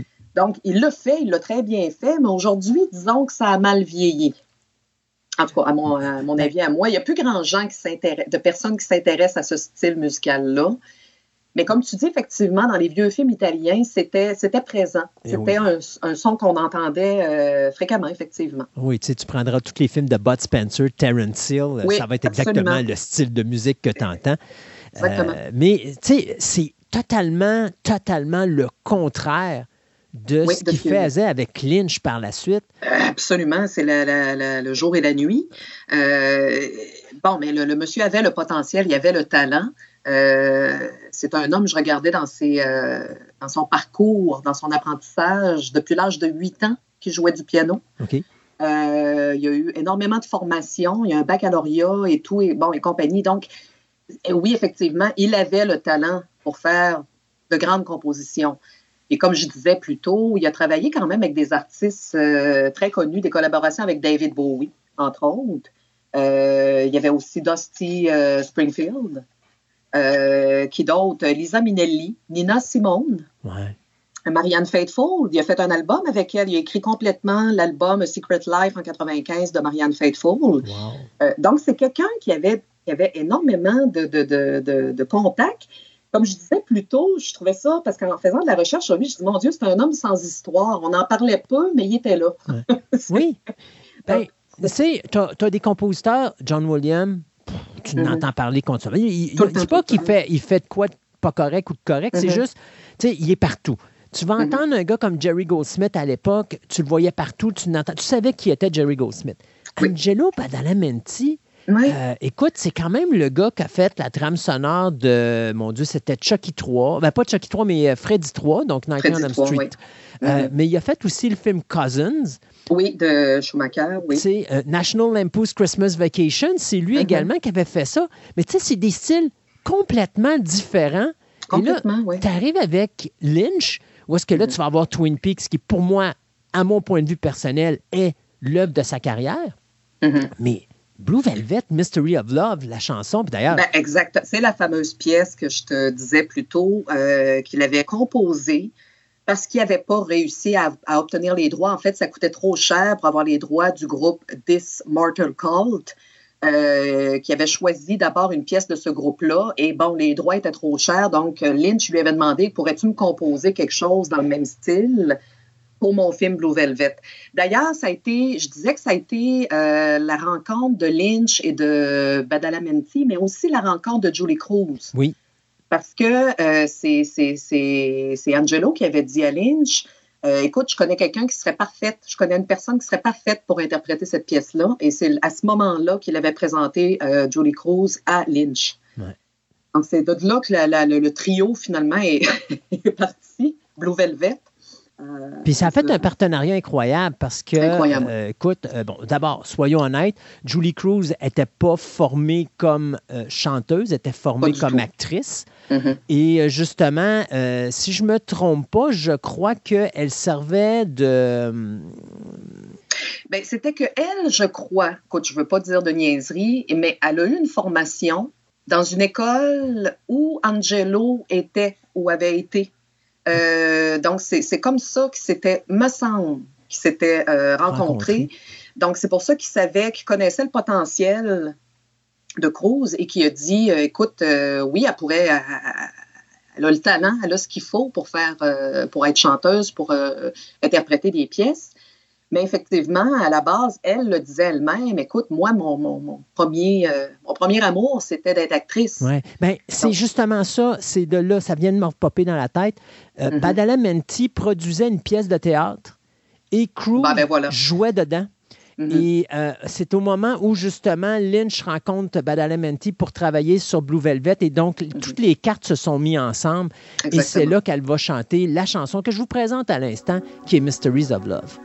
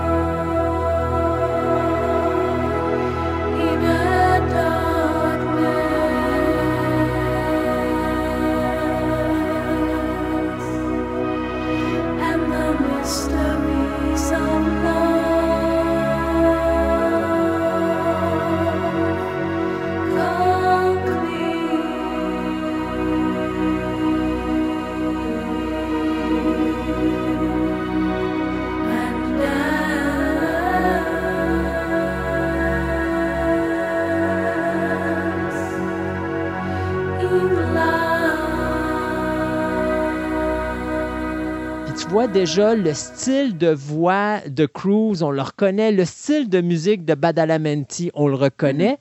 Mais dis-moi si je me trompe, mais j'ai l'impression que la pièce maîtresse qui réunit ces deux personnes-là et qui donne ce style de musique-là, c'est David Lynch qui est responsable. Euh, oui, parce que Mysteries of Love, si je ne me trompe pas, c'est bien Lynch qui avait composé les paroles. Et le style, parce que Lynch fait de la musique aussi. Parce que le style, il fait aussi de la musique. Euh, quand j'ai un album de lui, j'ai écouté ce qu'il faisait. Euh, comme je te disais plus tôt, c'est que quand tu écoutes ce que Lynch fait et Angelo Badalamenti, c'est pareil. c'est le même style, c'est exactement le même genre. Donc, tu écoutes un ou l'autre parce que je m'étais, euh, je pense qu'on s'en parlait plus tôt dans toute la liste de films dont Angelo a fait la musique. J'étais certaine que le film de Lynch, Inland Empire, c'était Angelo qui avait composé la musique, alors que finalement, c'est David Lynch qui l'a fait. Alors, pour te dire à quel point les styles sont pratiquement pareils, euh, c'est que bon, mais ils ont collaboré tellement longtemps. Et euh, à l'origine, c'est Lynch qui a commandé à, à Badalamenti. Il a dit écoute, là, ce style-là, c'est ça, je veux ça comme ça. Bon. Alors, euh, l'autre, ben, il a composé, il a fait comme David Lynch voulait. Euh, donc, c'est pour ça que c'est dur de différencier les, euh, les, deux personnes. Euh, c'est le même style musical. Lynch a composé beaucoup de paroles, mais aussi de la musique. Donc, ben, effectivement, ça donne, ça donne semblablement le même genre. Lynch puis Badalamenti, honnêtement, si je me trompe pas, après Blue Velvet, ça va prendre quoi, quatre ans avant qu'ils retravaillent ensemble? Parce qu'ils ne retravailleront pas ensemble avant Twin Peaks? Euh, oui, en 90, le film Wild at Art avec euh, Nicolas Cage. OK, qui est arrivé à peu près dans la même période. Il est arrivé en 90, Twin Peaks, en, en 90 aussi. Non, Twin Peaks, c'est 90. Le 90 film Twin aussi, Peaks, donc oui, c'est ça. Oui, le film, le film euh, oui, en 92, la série en 90. C'est ça. Les deux sont partis en même temps. Les deux sont partis en même temps. Donc, oui. Puis après, il y a eu la musique des, du film de Jean-Pierre Jeunet, La Cité des enfants perdus. Oui. Euh, Lost Highway, moi, c'est important d'en parler parce que ça, euh, écoute, euh, parce que j'ai travaillé dans un magasin de disques pendant plusieurs années et quand j'expliquais aux gens, des gens qui ne me croyaient pas, que je disais que c'est une des trames sonores qu'on vendait le plus, que j'ai et que j'adore, il y a énormément d'artistes là-dessus et Badalamenti avait collaboré avec Trent Reznor de Nine Inch Nails pour aller chercher des artistes à joindre à la trame sonore. Donc, toute la musique euh, instrumentale, c'était Badalamenti. Mais pour ce qui est d'aller chercher des artistes comme David Bowie, Lou Reed, Rammstein, euh, Marilyn Manson, moi, je trouve que ça avait donné une compilation, une trame sonore géniale. Et ça a été la plus vendue à un point tel que je te dirais, puis ça, des gens ne me croient pas. Écoute, combien de personnes m'ont dit j'ai la trame sonore, mais je n'ai jamais vu le film? De Lost Highway? Ah ouais, non. c'est ça, de Lost Highway sans avoir vu le film, je dis, écoute, la trame sonore est géniale, il y a plein d'artistes là-dessus euh, géniaux, mais j'ai jamais vu le film. c'est ça. Mais euh, moi, je la trouve importante parce que, euh, effectivement, musicalement, elle, est troublante, cette trame sonore-là. Et il y avait des artistes vraiment de. dans les années 90, bon, bon, Laurie, David Bowie, on n'en parle pas, c'est des artistes de, réputés, bon, on connaissait déjà les noms. Mais euh, bon, Nine Inch Nails, Trent Reznor avait quand même deux pièces, je crois, sur la, trame sonore qu'il avait fait pour le film. Euh, Marilyn Manson, c'était des artistes des années 90. Euh, donc, ça allait chercher vraiment une clientèle jeune. Moi, je me souviens avoir vu le film en 97, lorsque le film avait sorti. Tout de suite, je suis allée me chercher la trame sonore. Bon, je reconnaissais le style. Bon, il y avait les Smashing Pumpkins aussi qui étaient très populaires à l'époque. Euh, peut-être que c'est des artistes, effectivement, qui ont plus euh, accroché la génération 90, euh, mais qui sont d'excellents artistes. Donc, moi, c'est pour ça qu'il y en a qui me disent Ouais, mais j'aime pas trop ce. OK, mais toi, tu n'es peut-être pas de cette génération-là. Mais de tous mes copains d'époque et même des personnes un peu plus âgées que moi, tout ça, qui disaient Cette trame sonore-là, elle est géniale. J'ai dit Oui, en effet. mais même, même s'il y avait des artistes des années 90 et que ce n'était pas leur époque à eux. Bref, euh, moi, je, trouve important d'en parler parce que oui, c'était surtout le phénomène de dire des gens ont, se sont procurés cette soundtrack-là, mais n'ont jamais vu le film. Puis, moi, y en a. La majorité ne connaissait même pas le gars qui était en arrière. En plus, en plus. parce que les gens disaient Trent Reznor, parce que Trent Reznor, Nine Inch Nails, c'était extrêmement populaire dans les années 90. Et euh, c'est sûr que les gens croyaient que c'était lui, en fait, qui avait fait le, soundtrack de Lost Highway, alors qu'en réalité, c'était une, co-collaboration des deux personnes. Euh, L'autre avait dit OK, je m'occupe du segment instrumental, toi, tu t'occupes d'aller me chercher des artistes connus pour ajouter des pièces à la trame sonore. Donc, c'est ça. Mais euh, oui, effectivement, j'avais. Euh, je l'écoute encore. Je suis, euh, bon, ça, je suis un peu vendu à ce. Mais ben, écoute, c'est quand même. La trame sonore a atteint le numéro 7 du Billboard Top 200. Puis il a, eu, il a été certifié Gold. Mm-hmm. après sa sortie, donc c'est en 97 à peu près. Là, donc tu vois déjà que c'était quelque chose d'extrêmement populaire. Là. Oui, oui, absolument. Puis comme je te dis, c'est un bon timing pour les artistes qui étaient très en, vogue, populaires à cette époque-là. Et de rajouter à ça des artistes connus comme Lou Reed et David Bowie. David Bowie, c'est intemporel. Tout le monde l'aime. Ah euh, peu importe ton âge, t'aimes Bowie. Donc, c'était parfait. En tout cas, moi, juste la, pièce d'ouverture, je trouvais qu'elle est, elle est, parfaite dans le film. Mais même si tu n'as pas vu le film, c'est une très belle pièce. Donc, euh, non, j'adorais ça. Donc, d'autres films que je ne savais pas. Tu vois, The Beach de Danny Boyle, c'est Angelo qui a fait la musique. Je ne savais pas. Euh, Cabin Fever, le film d'horreur. Oui. Bon, aussi. Ça non plus, je ne savais mais pas. tu vois, euh, puis encore là, tu le vois dans quelques films qui fait de l'horreur, mais tu t'attends pas à ça. Tu sais, Nightmare on Elm Street 3, euh, Dream Warrior, je m'attendais vraiment pas à ce qu'Angelo Badalamenti ait fait la musique de ce film-là. C'est d'ailleurs la seule trame sonore qu'il a faite dans la, dans la saga de Freddy. Oui. Mais euh, elle est mémorable. Euh, elle, est, elle, est, elle, est, elle, est, Écoute, je, je, je, la réécoutais ces dernières semaines, Christophe. Je trouvais tellement que le son était impeccable. Ouais. Euh, parce que moi, c'est sûr a beaucoup. Bon, naturellement, il est allé dans le même, la même lignée que le, premier film. C'était Charles Burstein qui avait fait la musique. Oui, exact. Bon, le premier film. il est resté dans la, la lignée de, de, Bernstein, mais il a fait vraiment un travail sonore exceptionnel, je trouve. Puis euh, ça, faisait changement du deuxième parce que si on se rappelle, Freddy 2. Eh mon Dieu, ouais. Ben, la musique était pas mauvaise. Je trouvais que c'était original de la mm-hmm. façon justement que euh, la musique avait été réalisée parce que justement c'était Christopher Young, si je ne me trompe pas, qui avait fait ça. Mm-hmm. Et euh, il t'a fait une trame sonore cauchemardesque.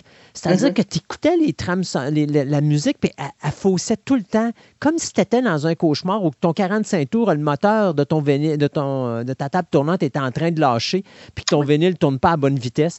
Mais je trouvais que ça allait tellement bien avec un film sur les cauchemars que, euh, tu sais, moi, Christopher Young, je sais qu'il y a beaucoup de monde qui déteste Freddy 2, mais moi, je trouve qu'une une des, des, choses intéressantes du deuxième film, c'est vraiment la trame sonore de Young.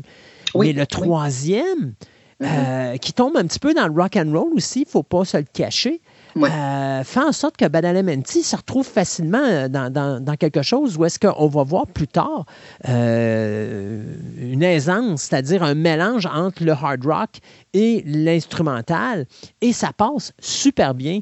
Puis c'est d'ailleurs un des films qui, qui est un des plus intéressants dans la, dans la saga.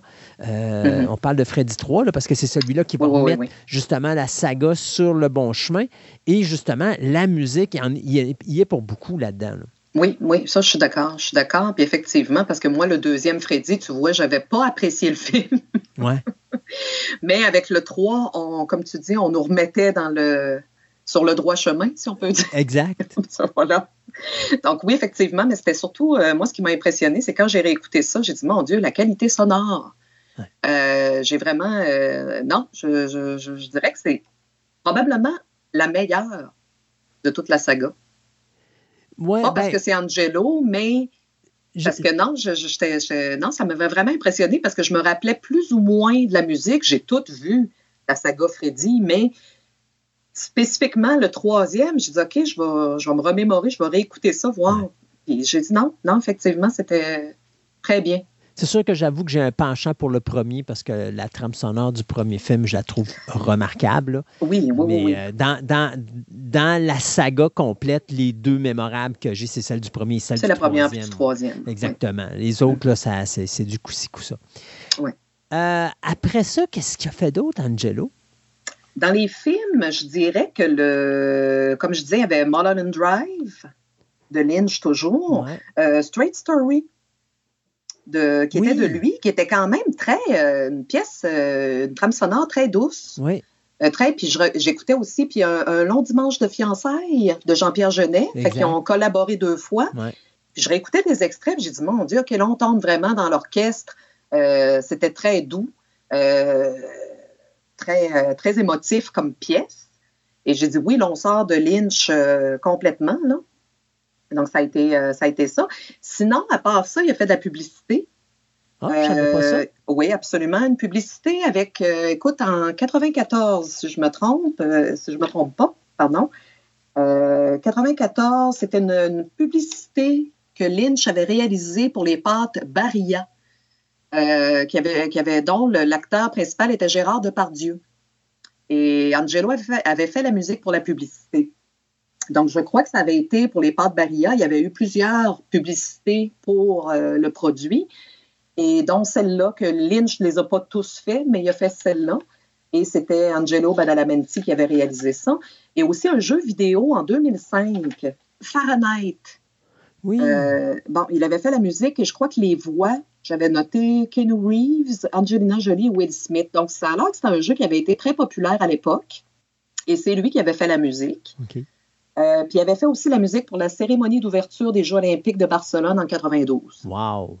Donc, il y avait ça, entre autres. Ça, je pense qu'il y a, dis-moi si je me trompe, mais il y a juste lui et John Williams qui ont fait ça, des, des, euh, musiques pour les Jeux olympiques. Là, je vais être honnête avec toi, je n'ai pas fait de recherche. Il y en a sûrement d'autres. Puis c'est ce qu'on se posait comme question, mon copain et moi, de dire comment, comment il procédait, en fait. J'imagine qu'il demande, en fait, à des, personnes, des des compositeurs, mais compositeurs qui auraient fait de la musique pour des films, orchestre symphonique, je ne sais pas, mais Angelo en 92, on lui avait proposé et il l'avait fait.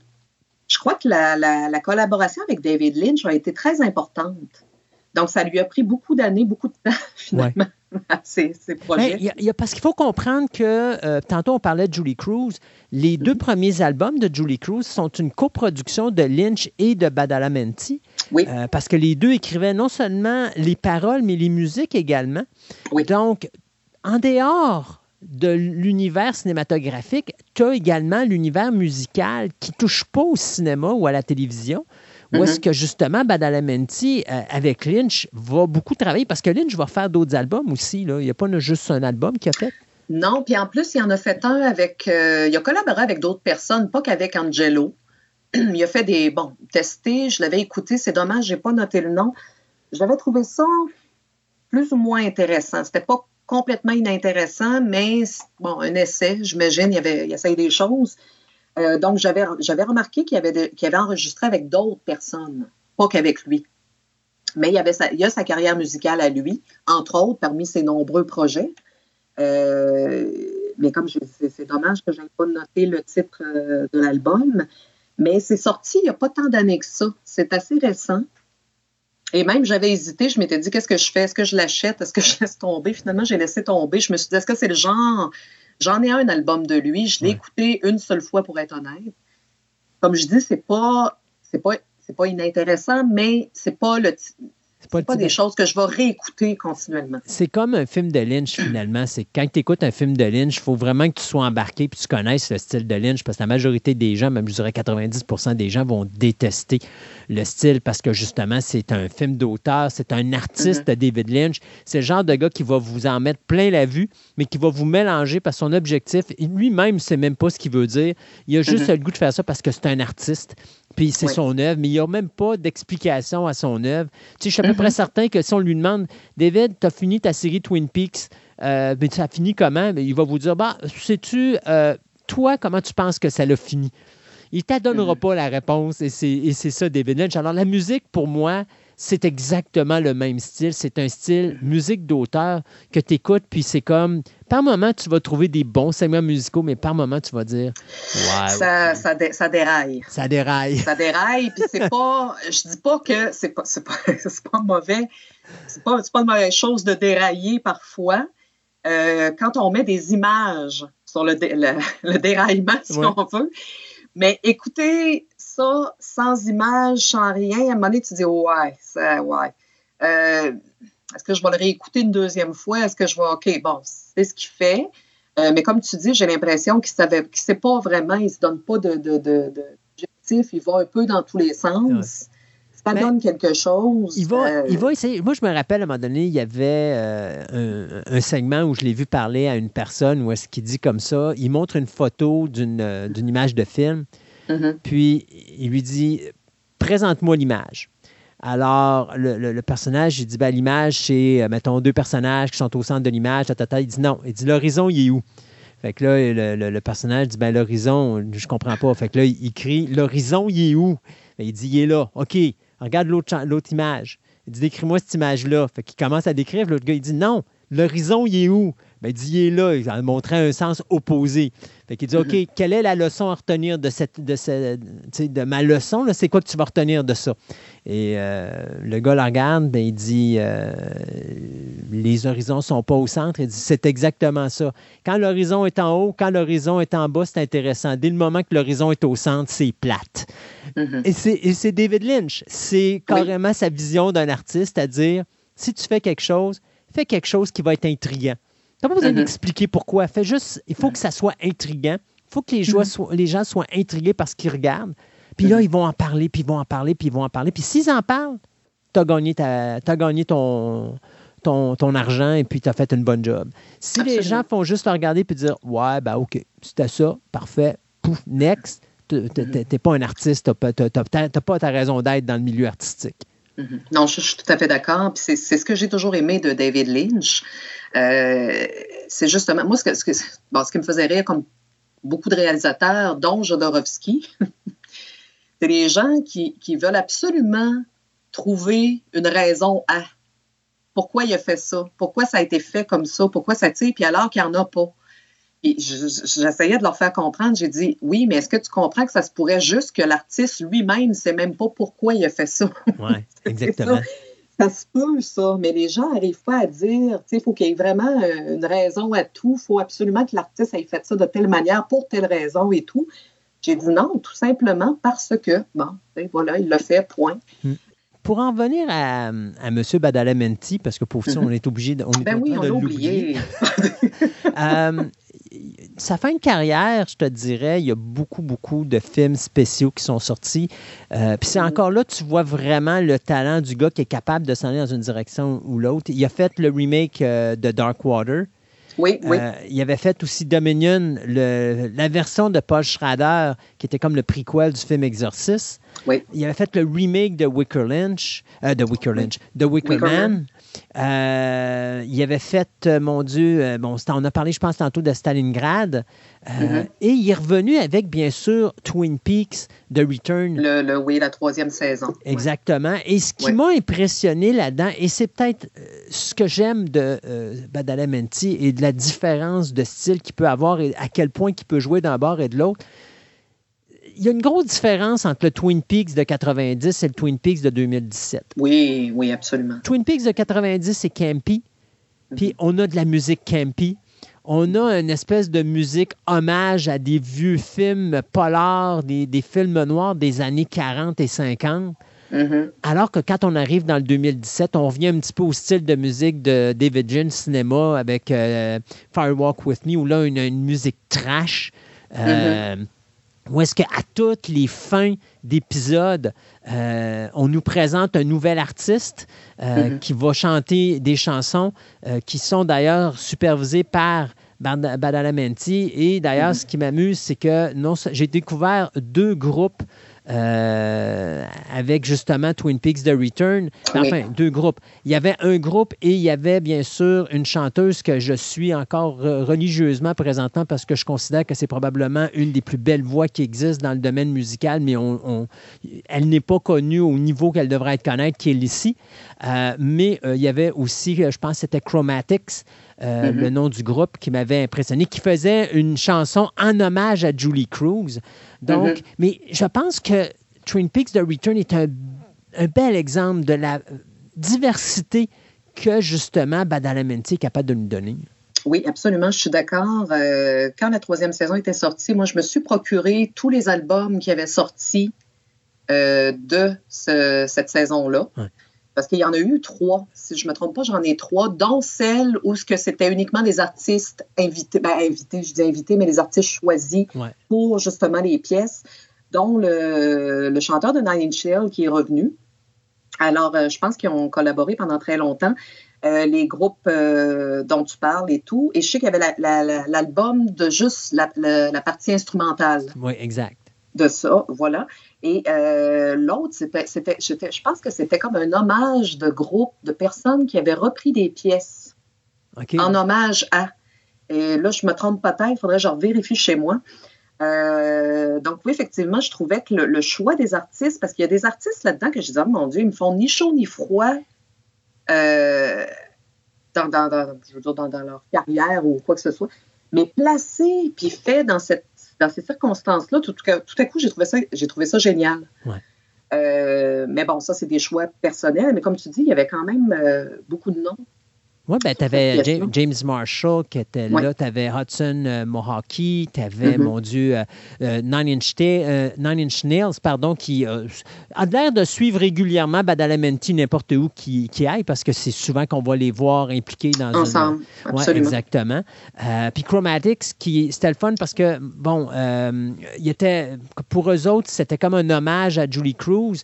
puis je pense qu'ils ont fait deux épisodes, ils ont fait le, mais ben, trois épisodes en réalité, parce qu'ils avaient fait la chanson chanson euh, Shadow. Euh, mm-hmm. Puis il avait fait une autre chanson. Puis moi, ce que j'avais adoré, c'était de les voir avec Julie Cruz pour mm-hmm. le dernier épisode, quand ils ont fait la chanson, qui pour moi est probablement une des plus belles chansons de Julie Cruz dans l'univers de Twin Peaks, qui était The World Spins.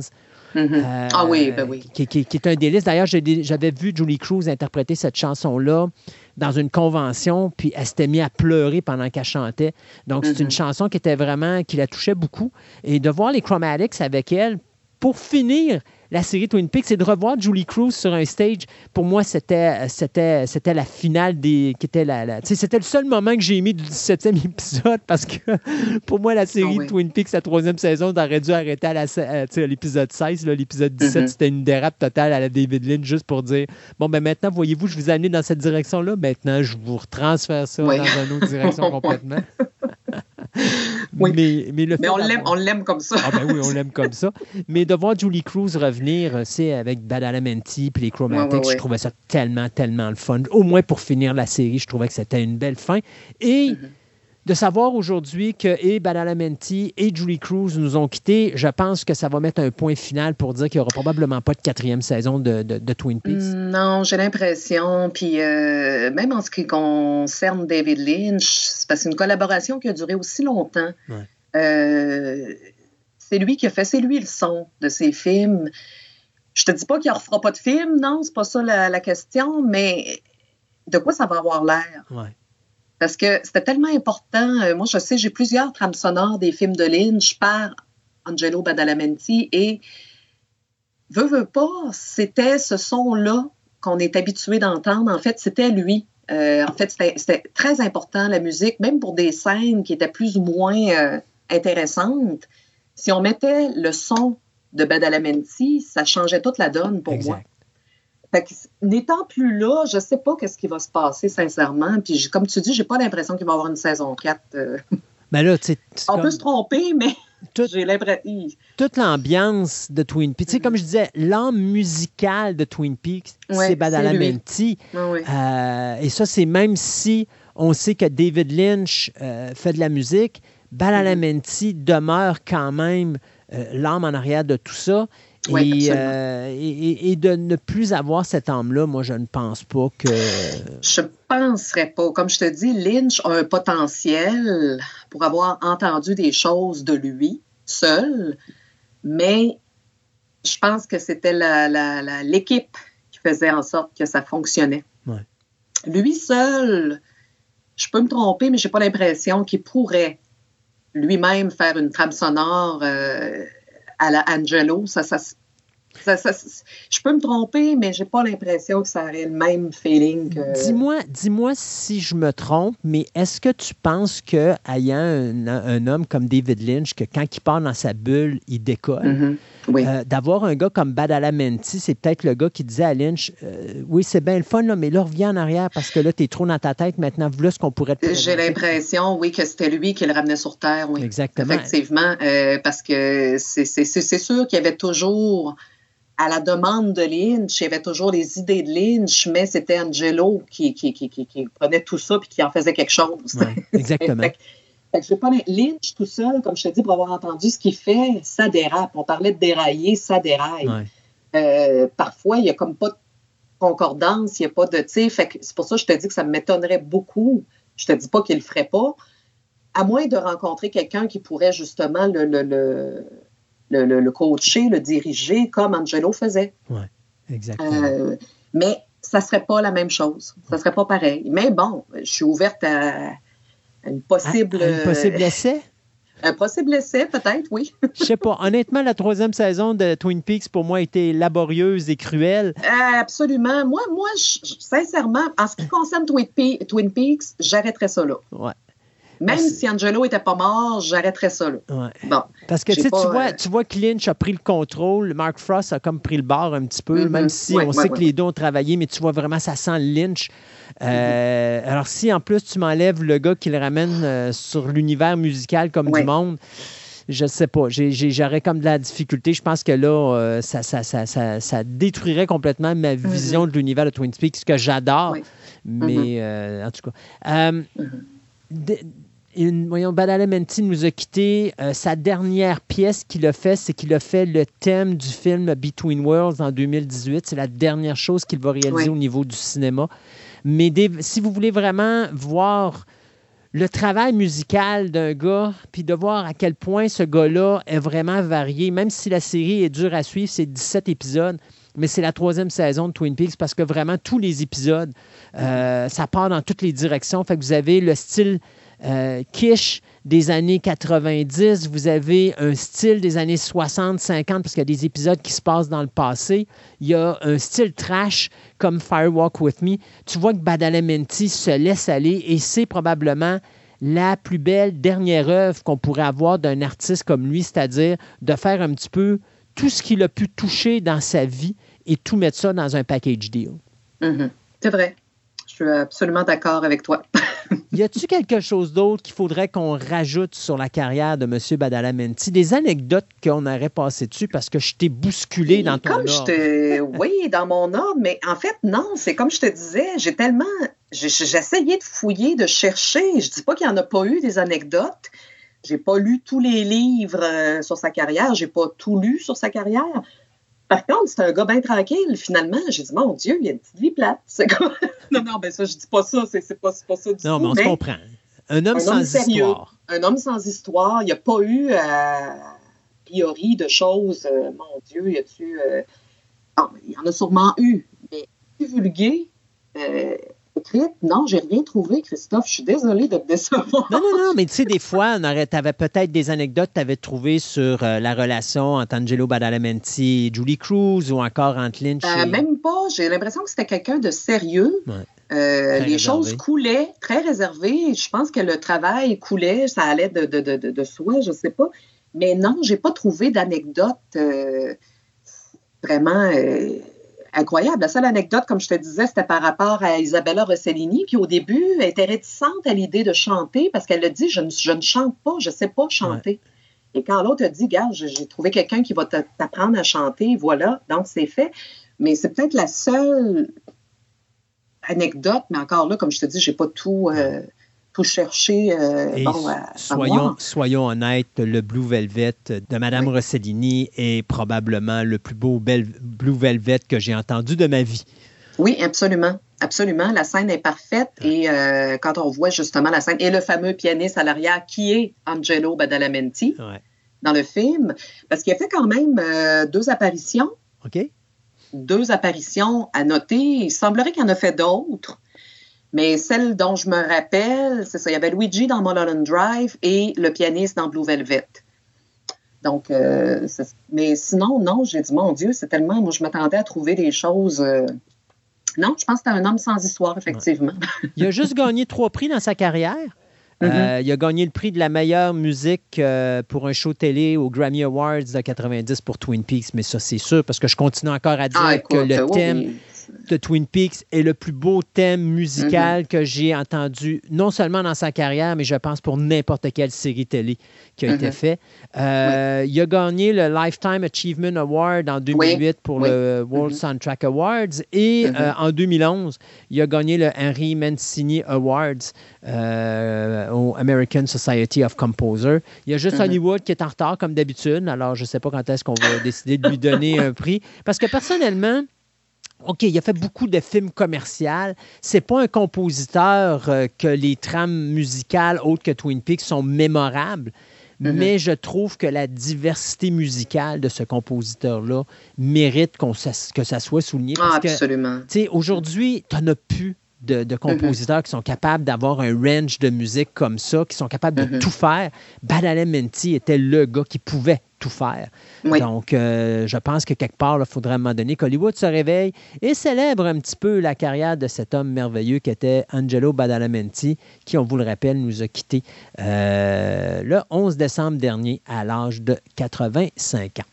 Mm-hmm. Marie-André Dorval, merci beaucoup. Fait plaisir. Puis moi, ben écoute, je finis cette chronique parce qu'on n'a pas mis beaucoup de musique. Alors, j'ai composé un melting pot de la majorité des musiques thèmes de Badalamenti dans sa carrière. Alors, je vais faire écouter ça aux auditeurs pour qu'on finisse ça en beauté.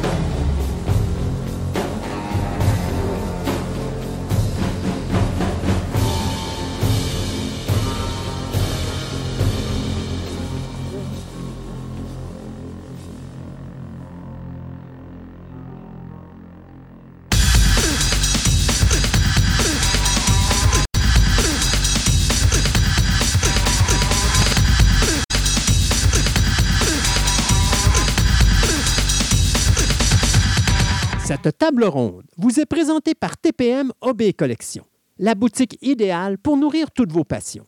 Vous cherchez des timbres, de la monnaie, des cartes de sport, du casse-tête, des jeux de société, du comic book, du diecast, de la figurine, des cartes Magic, voire même des cartes Pokémon. Voici la place rêvée pour vous, collectionneurs aguerris. TPM Hobby Collection a doublé son espace de vente afin de vous donner encore plus de choix avec le même service personnalisé, le tout à des prix des plus compétitifs. Allez donc les visiter dans leur nouveau local au centre commercial de Fleur de Lys, au 550 boulevard Wilfrid Amel à Québec, ou rendez-vous sur leur site web au www.boutique-tpm.com.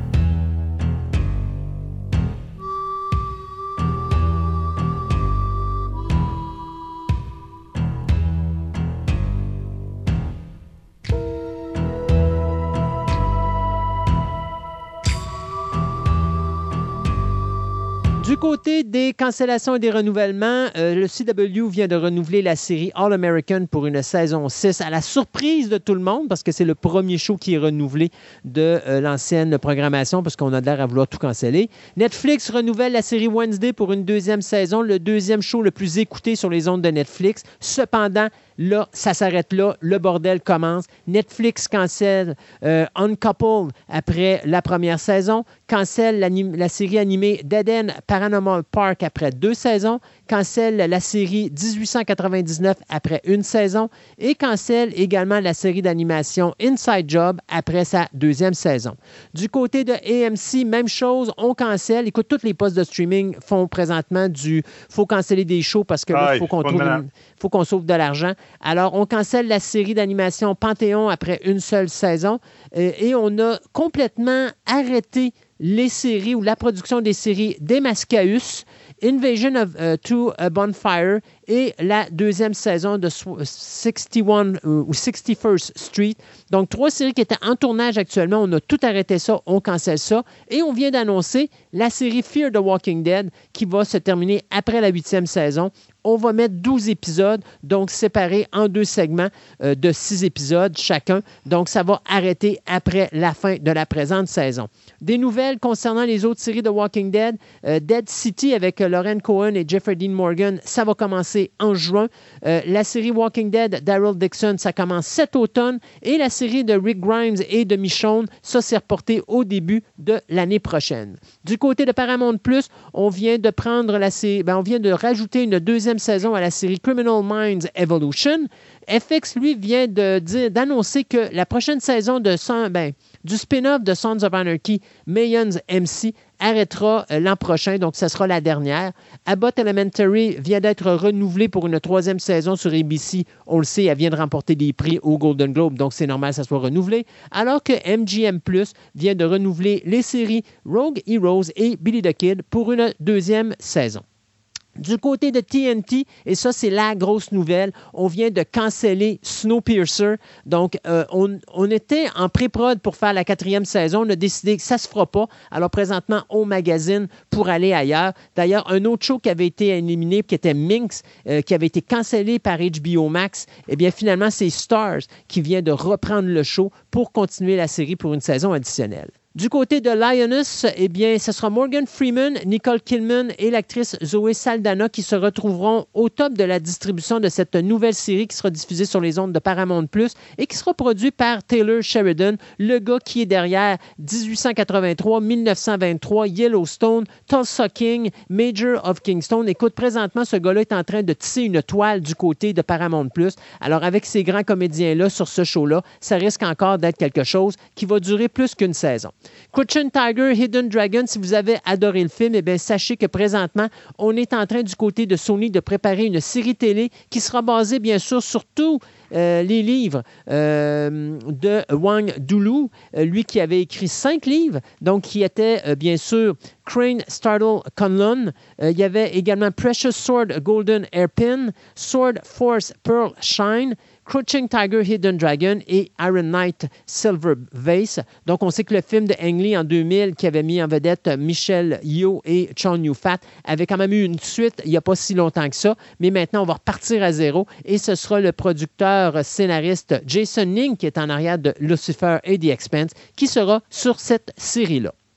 Euh, je vais finir avec également euh, Warner Bros, HBO Max et Discovery Exclusive. Juste vous dire que HBO Max a l'intention d'augmenter de 1 le prix de base euh, sans publicité de son abonnement. Cependant, on ne touche pas à celui avec de la publicité, mais malheureusement, ça va mettre un terme à l'accessibilité à tout ce que vous voulez avoir sur HBO Max, puisque si vous n'êtes pas abonné à HBO euh, Max avec le montant euh, sans publicité, vous allez avoir le droit, ou plutôt accès à une quantité limitée de produits, mais pas à tous les produits d'HBO Max. Et il y a des rumeurs qui annoncent que cet ben, ce printemps, le poste qui sera maintenant HBO Max mélangé avec Discovery Plus deviendrait tout simplement Max. C'est pas confirmé encore, mais c'est le nom qui serait sorti. Donc, Max pourrait devenir le prochain nom d'HBO Max ou de Discovery Plus. Bon, deux nouvelles rapides. C'est euh, Monsieur euh, David Bautista, donc euh, Monsieur Drax, dans la série des Guardians of Galaxy, a confirmé que le Gardien of Galaxy 3, c'était son dernier. À savoir son personnage va mourir ou quoi que ce soit, ou il va être recasté, on ne sait pas. Ça fait longtemps qu'il l'a annoncé parce que pour lui, c'est James Gunn n'est plus là, moi je pars. C'est ça. Puis là, il l'a confirmé vraiment officiellement. Il a dit Garde, euh, make-up m'intéresse plus, puis je veux faire un personnage plus intelligent, Drax. Puis c'est pas difficile. euh, Ant-Man and the, the Wasp Quantum Mania, on vient de savoir que Bill Murray finalement va jouer le personnage de Lord Quillar. Lord Quillar est un personnage qui était apparu une fois dans un, un, album de Incredible Hulk en 1972. J'ai pas, pas trouvé d'informations sur ce personnage-là tellement qu'il était insignifiant. Donc, savoir ce que ça pas donné, je ne sais pas. On a eu droit dans notre Twitter, donc, de Carnival Row saison 2, qui va sortir le 17 février à Amazon Prime. Donc, la nouvelle saison de ce monde où il y a des fées ainsi que les humains qui se partagent dans une révolution pré-industrielle, mettons dans un monde utopique. Ben, il va y avoir une guerre qui va partir entre ces deux mondes-là. C'est ce que le trailer nous laisse penser. Euh, Ant-Man and the Wasp Quantum Mania qui va sortir le 17 février. Euh, on a droit à un autre trailer. Le premier trailer nous disait plus comment le film va commencer. Maintenant, on fait plus hmm, voici l'histoire qui va où ça va s'orienter. Donc, j'avoue que l'histoire est quand même intéressante. Et on a quelques secondes d'un personnage de Modoc qui apparaît dans ce trailer-là, donc pour les fans de Marvel.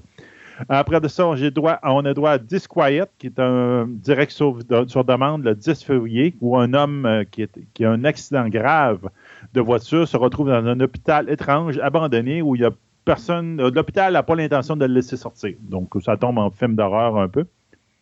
Après ça, on a Sorry About the Demon, qui va sortir sur Shutter le 19 janvier. Donc, c'est un mélange entre une comédie romantique d'un gars qui vient, qui essaie de se remettre de la rupture avec sa, sa, sa dulcinée et d'un film d'horreur où la fameuse dulcinée devient un démon. Donc, vous voyez un peu le mélange avec ça. Et la grosse surprise que j'aime bien, mais je ne me rappelle pas d'avoir vu cette information leakée, mais euh, je trouve ça vraiment intéressant. Wolfpack, on a droit sur Paramount Plus le 26 janvier, on a droit à un trailer et on voit Sarah Michelle Geller qui a un rôle prédominant dans la série. Donc, euh, Buffy the Vampire Slayers va aller tuer des, des, des, euh, des loups-garous maintenant. Donc, on verra bien ce que ça va donner. Donc, c'est ça que j'ai mis sur notre Twitter. Merci beaucoup, Sébastien. Merci beaucoup à vous, les auditeurs. Et euh, ben, écoutez, il reste juste une chose à dire. À la prochaine édition de Fantastica.